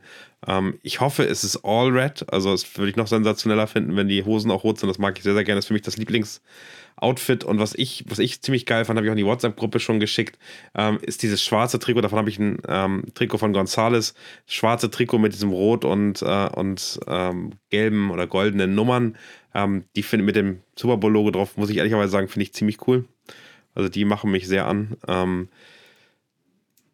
Wie seht ihr das? Äh, gut in Rot anzutreten gegen weiß-goldene ähm, San Francisco 49ers oder nee, hättet ihr lieber weiß gehabt? All Red. Also ich liebe dieses All Red genauso. Ähm, ich, kann mich, ich kann mich tatsächlich aktiv an das Bills-Spiel erinnern, wo wir in All Red waren. Also so ganz in Rot sind wir gar nicht so oft. Ich muss aber auch sagen, dass ich dieses Outfit am liebsten mag. Ähm, und ich gebe da nichts drauf auf irgendwelche Aberglauben und von wegen so, wir hatten mal weiß und wir hatten rot und hin und her. Ist mir egal, die können kommen, wie sie wollen und wir ziehen an. Erinnerst du dich letzte Woche noch an die Typen, die gesagt ja, haben, Super Bowl Logo, lila und rot? Ja. Also, das, das war ja für mich die größte Genugtuung ever, dass halt genau die, also, ja, wobei, die Lions hätten es eigentlich machen müssen, dass so wirklich komplett das Gegenteil in, in Kraft tritt. Ähm, aber nee, ich, ich sag's wie es ist, ich finde Rot geil, ich mag Rot sehr, sehr gern. Ähm, und deswegen freue ich mich darauf, die, dieses Super Bowl. Markus, was hast du dir eigentlich ähm, für ein Jersey gewünscht? Auch ein rotes oder? Was möchtest du haben? Nee, ich bin Team Rot gewesen. Also ich, ich bin auch nicht so ein Alternativ-Jersey. Äh, also bei mir ist, kommt nur Rot und, und äh, Weiß auf die Stange oder halt auch mal was Außergewöhnliches, was wir zusammengeschustert bekommen haben für, die, für exklusiv für das, für das Deutschlandspiel. Das äh, ist das Einzige. Ich finde die anderen Kombinationen, ja, sind optisch schön, aber ich finde, der Super Bowl Patch sieht halt super aus auf dem roten Jersey. Ich war heute echt, äh, habe ich mir das Video, als das rausgekommen ist und da drauf gestickt wurde, habe ich mir das mindestens drei, vier Mal angeschaut, weil ich jetzt einfach, dieses Jersey von Mahomes sieht einfach so genial aus und die ganze Geschichte, dass einfach Norma äh, Hand da drauf ist mit dem Patch und das äh, Lama. Das kann man ja nicht bestellen. Genau. Das nervt mich sehr. Ja, ja. Aber wir haben ja Gott sei Dank äh, den, den Patch gekriegt. Ich habe ihn auch noch nirgendwo anders drauf gemacht und ich werde mir ja, meiner ist schon, meiner mir, ist noch weißen Trikot. Meiner noch nicht und deswegen, äh, also ich kann jetzt sagen, ich habe genau darauf gewartet. Nein, habe ich natürlich nicht, aber ich habe auch tatsächlich darauf gewartet, dass ich mir am Ende der Saison äh, klar mache, wo ich den drauf haben möchte und jetzt weiß ich es, kommt auf das Super Bowl Jersey und ich hoffe, dass Fabi ist gerade nach hinten gefahren übrigens. Das äh, ist eine gute. Er sucht ihn. Sucht gerade den er Patch. Sucht den Patch ja. wo, wo ist er? Wo ist er? Ja. In einer dieser Kisten, die man im Regal in seinem Arbeitszimmer hat, in dem sich so alles sammelt, was man so über die Jahre hinweg bekommen hat. Ähm, direkt neben der Kabelkiste wahrscheinlich, oder Fabi? So, so ist es. Wo er doch so hier alles sagt. Ah, hat er ihn gefunden? Hat er ihn gefunden? War erfolgreich. Wir werden es gleich wir werden das gleich äh, nee, das ist meine Chiefs-Kiste, weil ich habe so viel, ich habe so viel Chiefs-Stuff. Ich kann das, ich kann das nicht überall. So viel Chiefs-Stuff hast du nicht, wenn du so eine kleine Kiste dafür hast. Die war ja, so, ja, ja, so ja, ja. Mal 15 Zentimeter groß. Nein, das ist nein, nicht viel das, ich habe hab sehr auserlesene, schöne Chiefs-Sachen und das Ding ist, alle, alle richtig schönen, die, die hängen hier rum und stehen hier rum. Ich habe sogar eine eigene Kleiderstange, wo nur meine Jerseys drauf sind, wo übrigens auch vorne die Kette von dir hängt, die du mir geschenkt hast, äh, wo auch mein, mein Super Bowl Cappy hängt. Und dieses Norma Hand, ich habe das noch. Ich, ich dachte, es, ich habe es auf jeden Fall irgendwo hier. Aber das kommt bei mir auch drauf. Ja, ähm, ich glaube, wir sind soweit durch. Habt ihr noch irgendwas, über was wir reden wollen?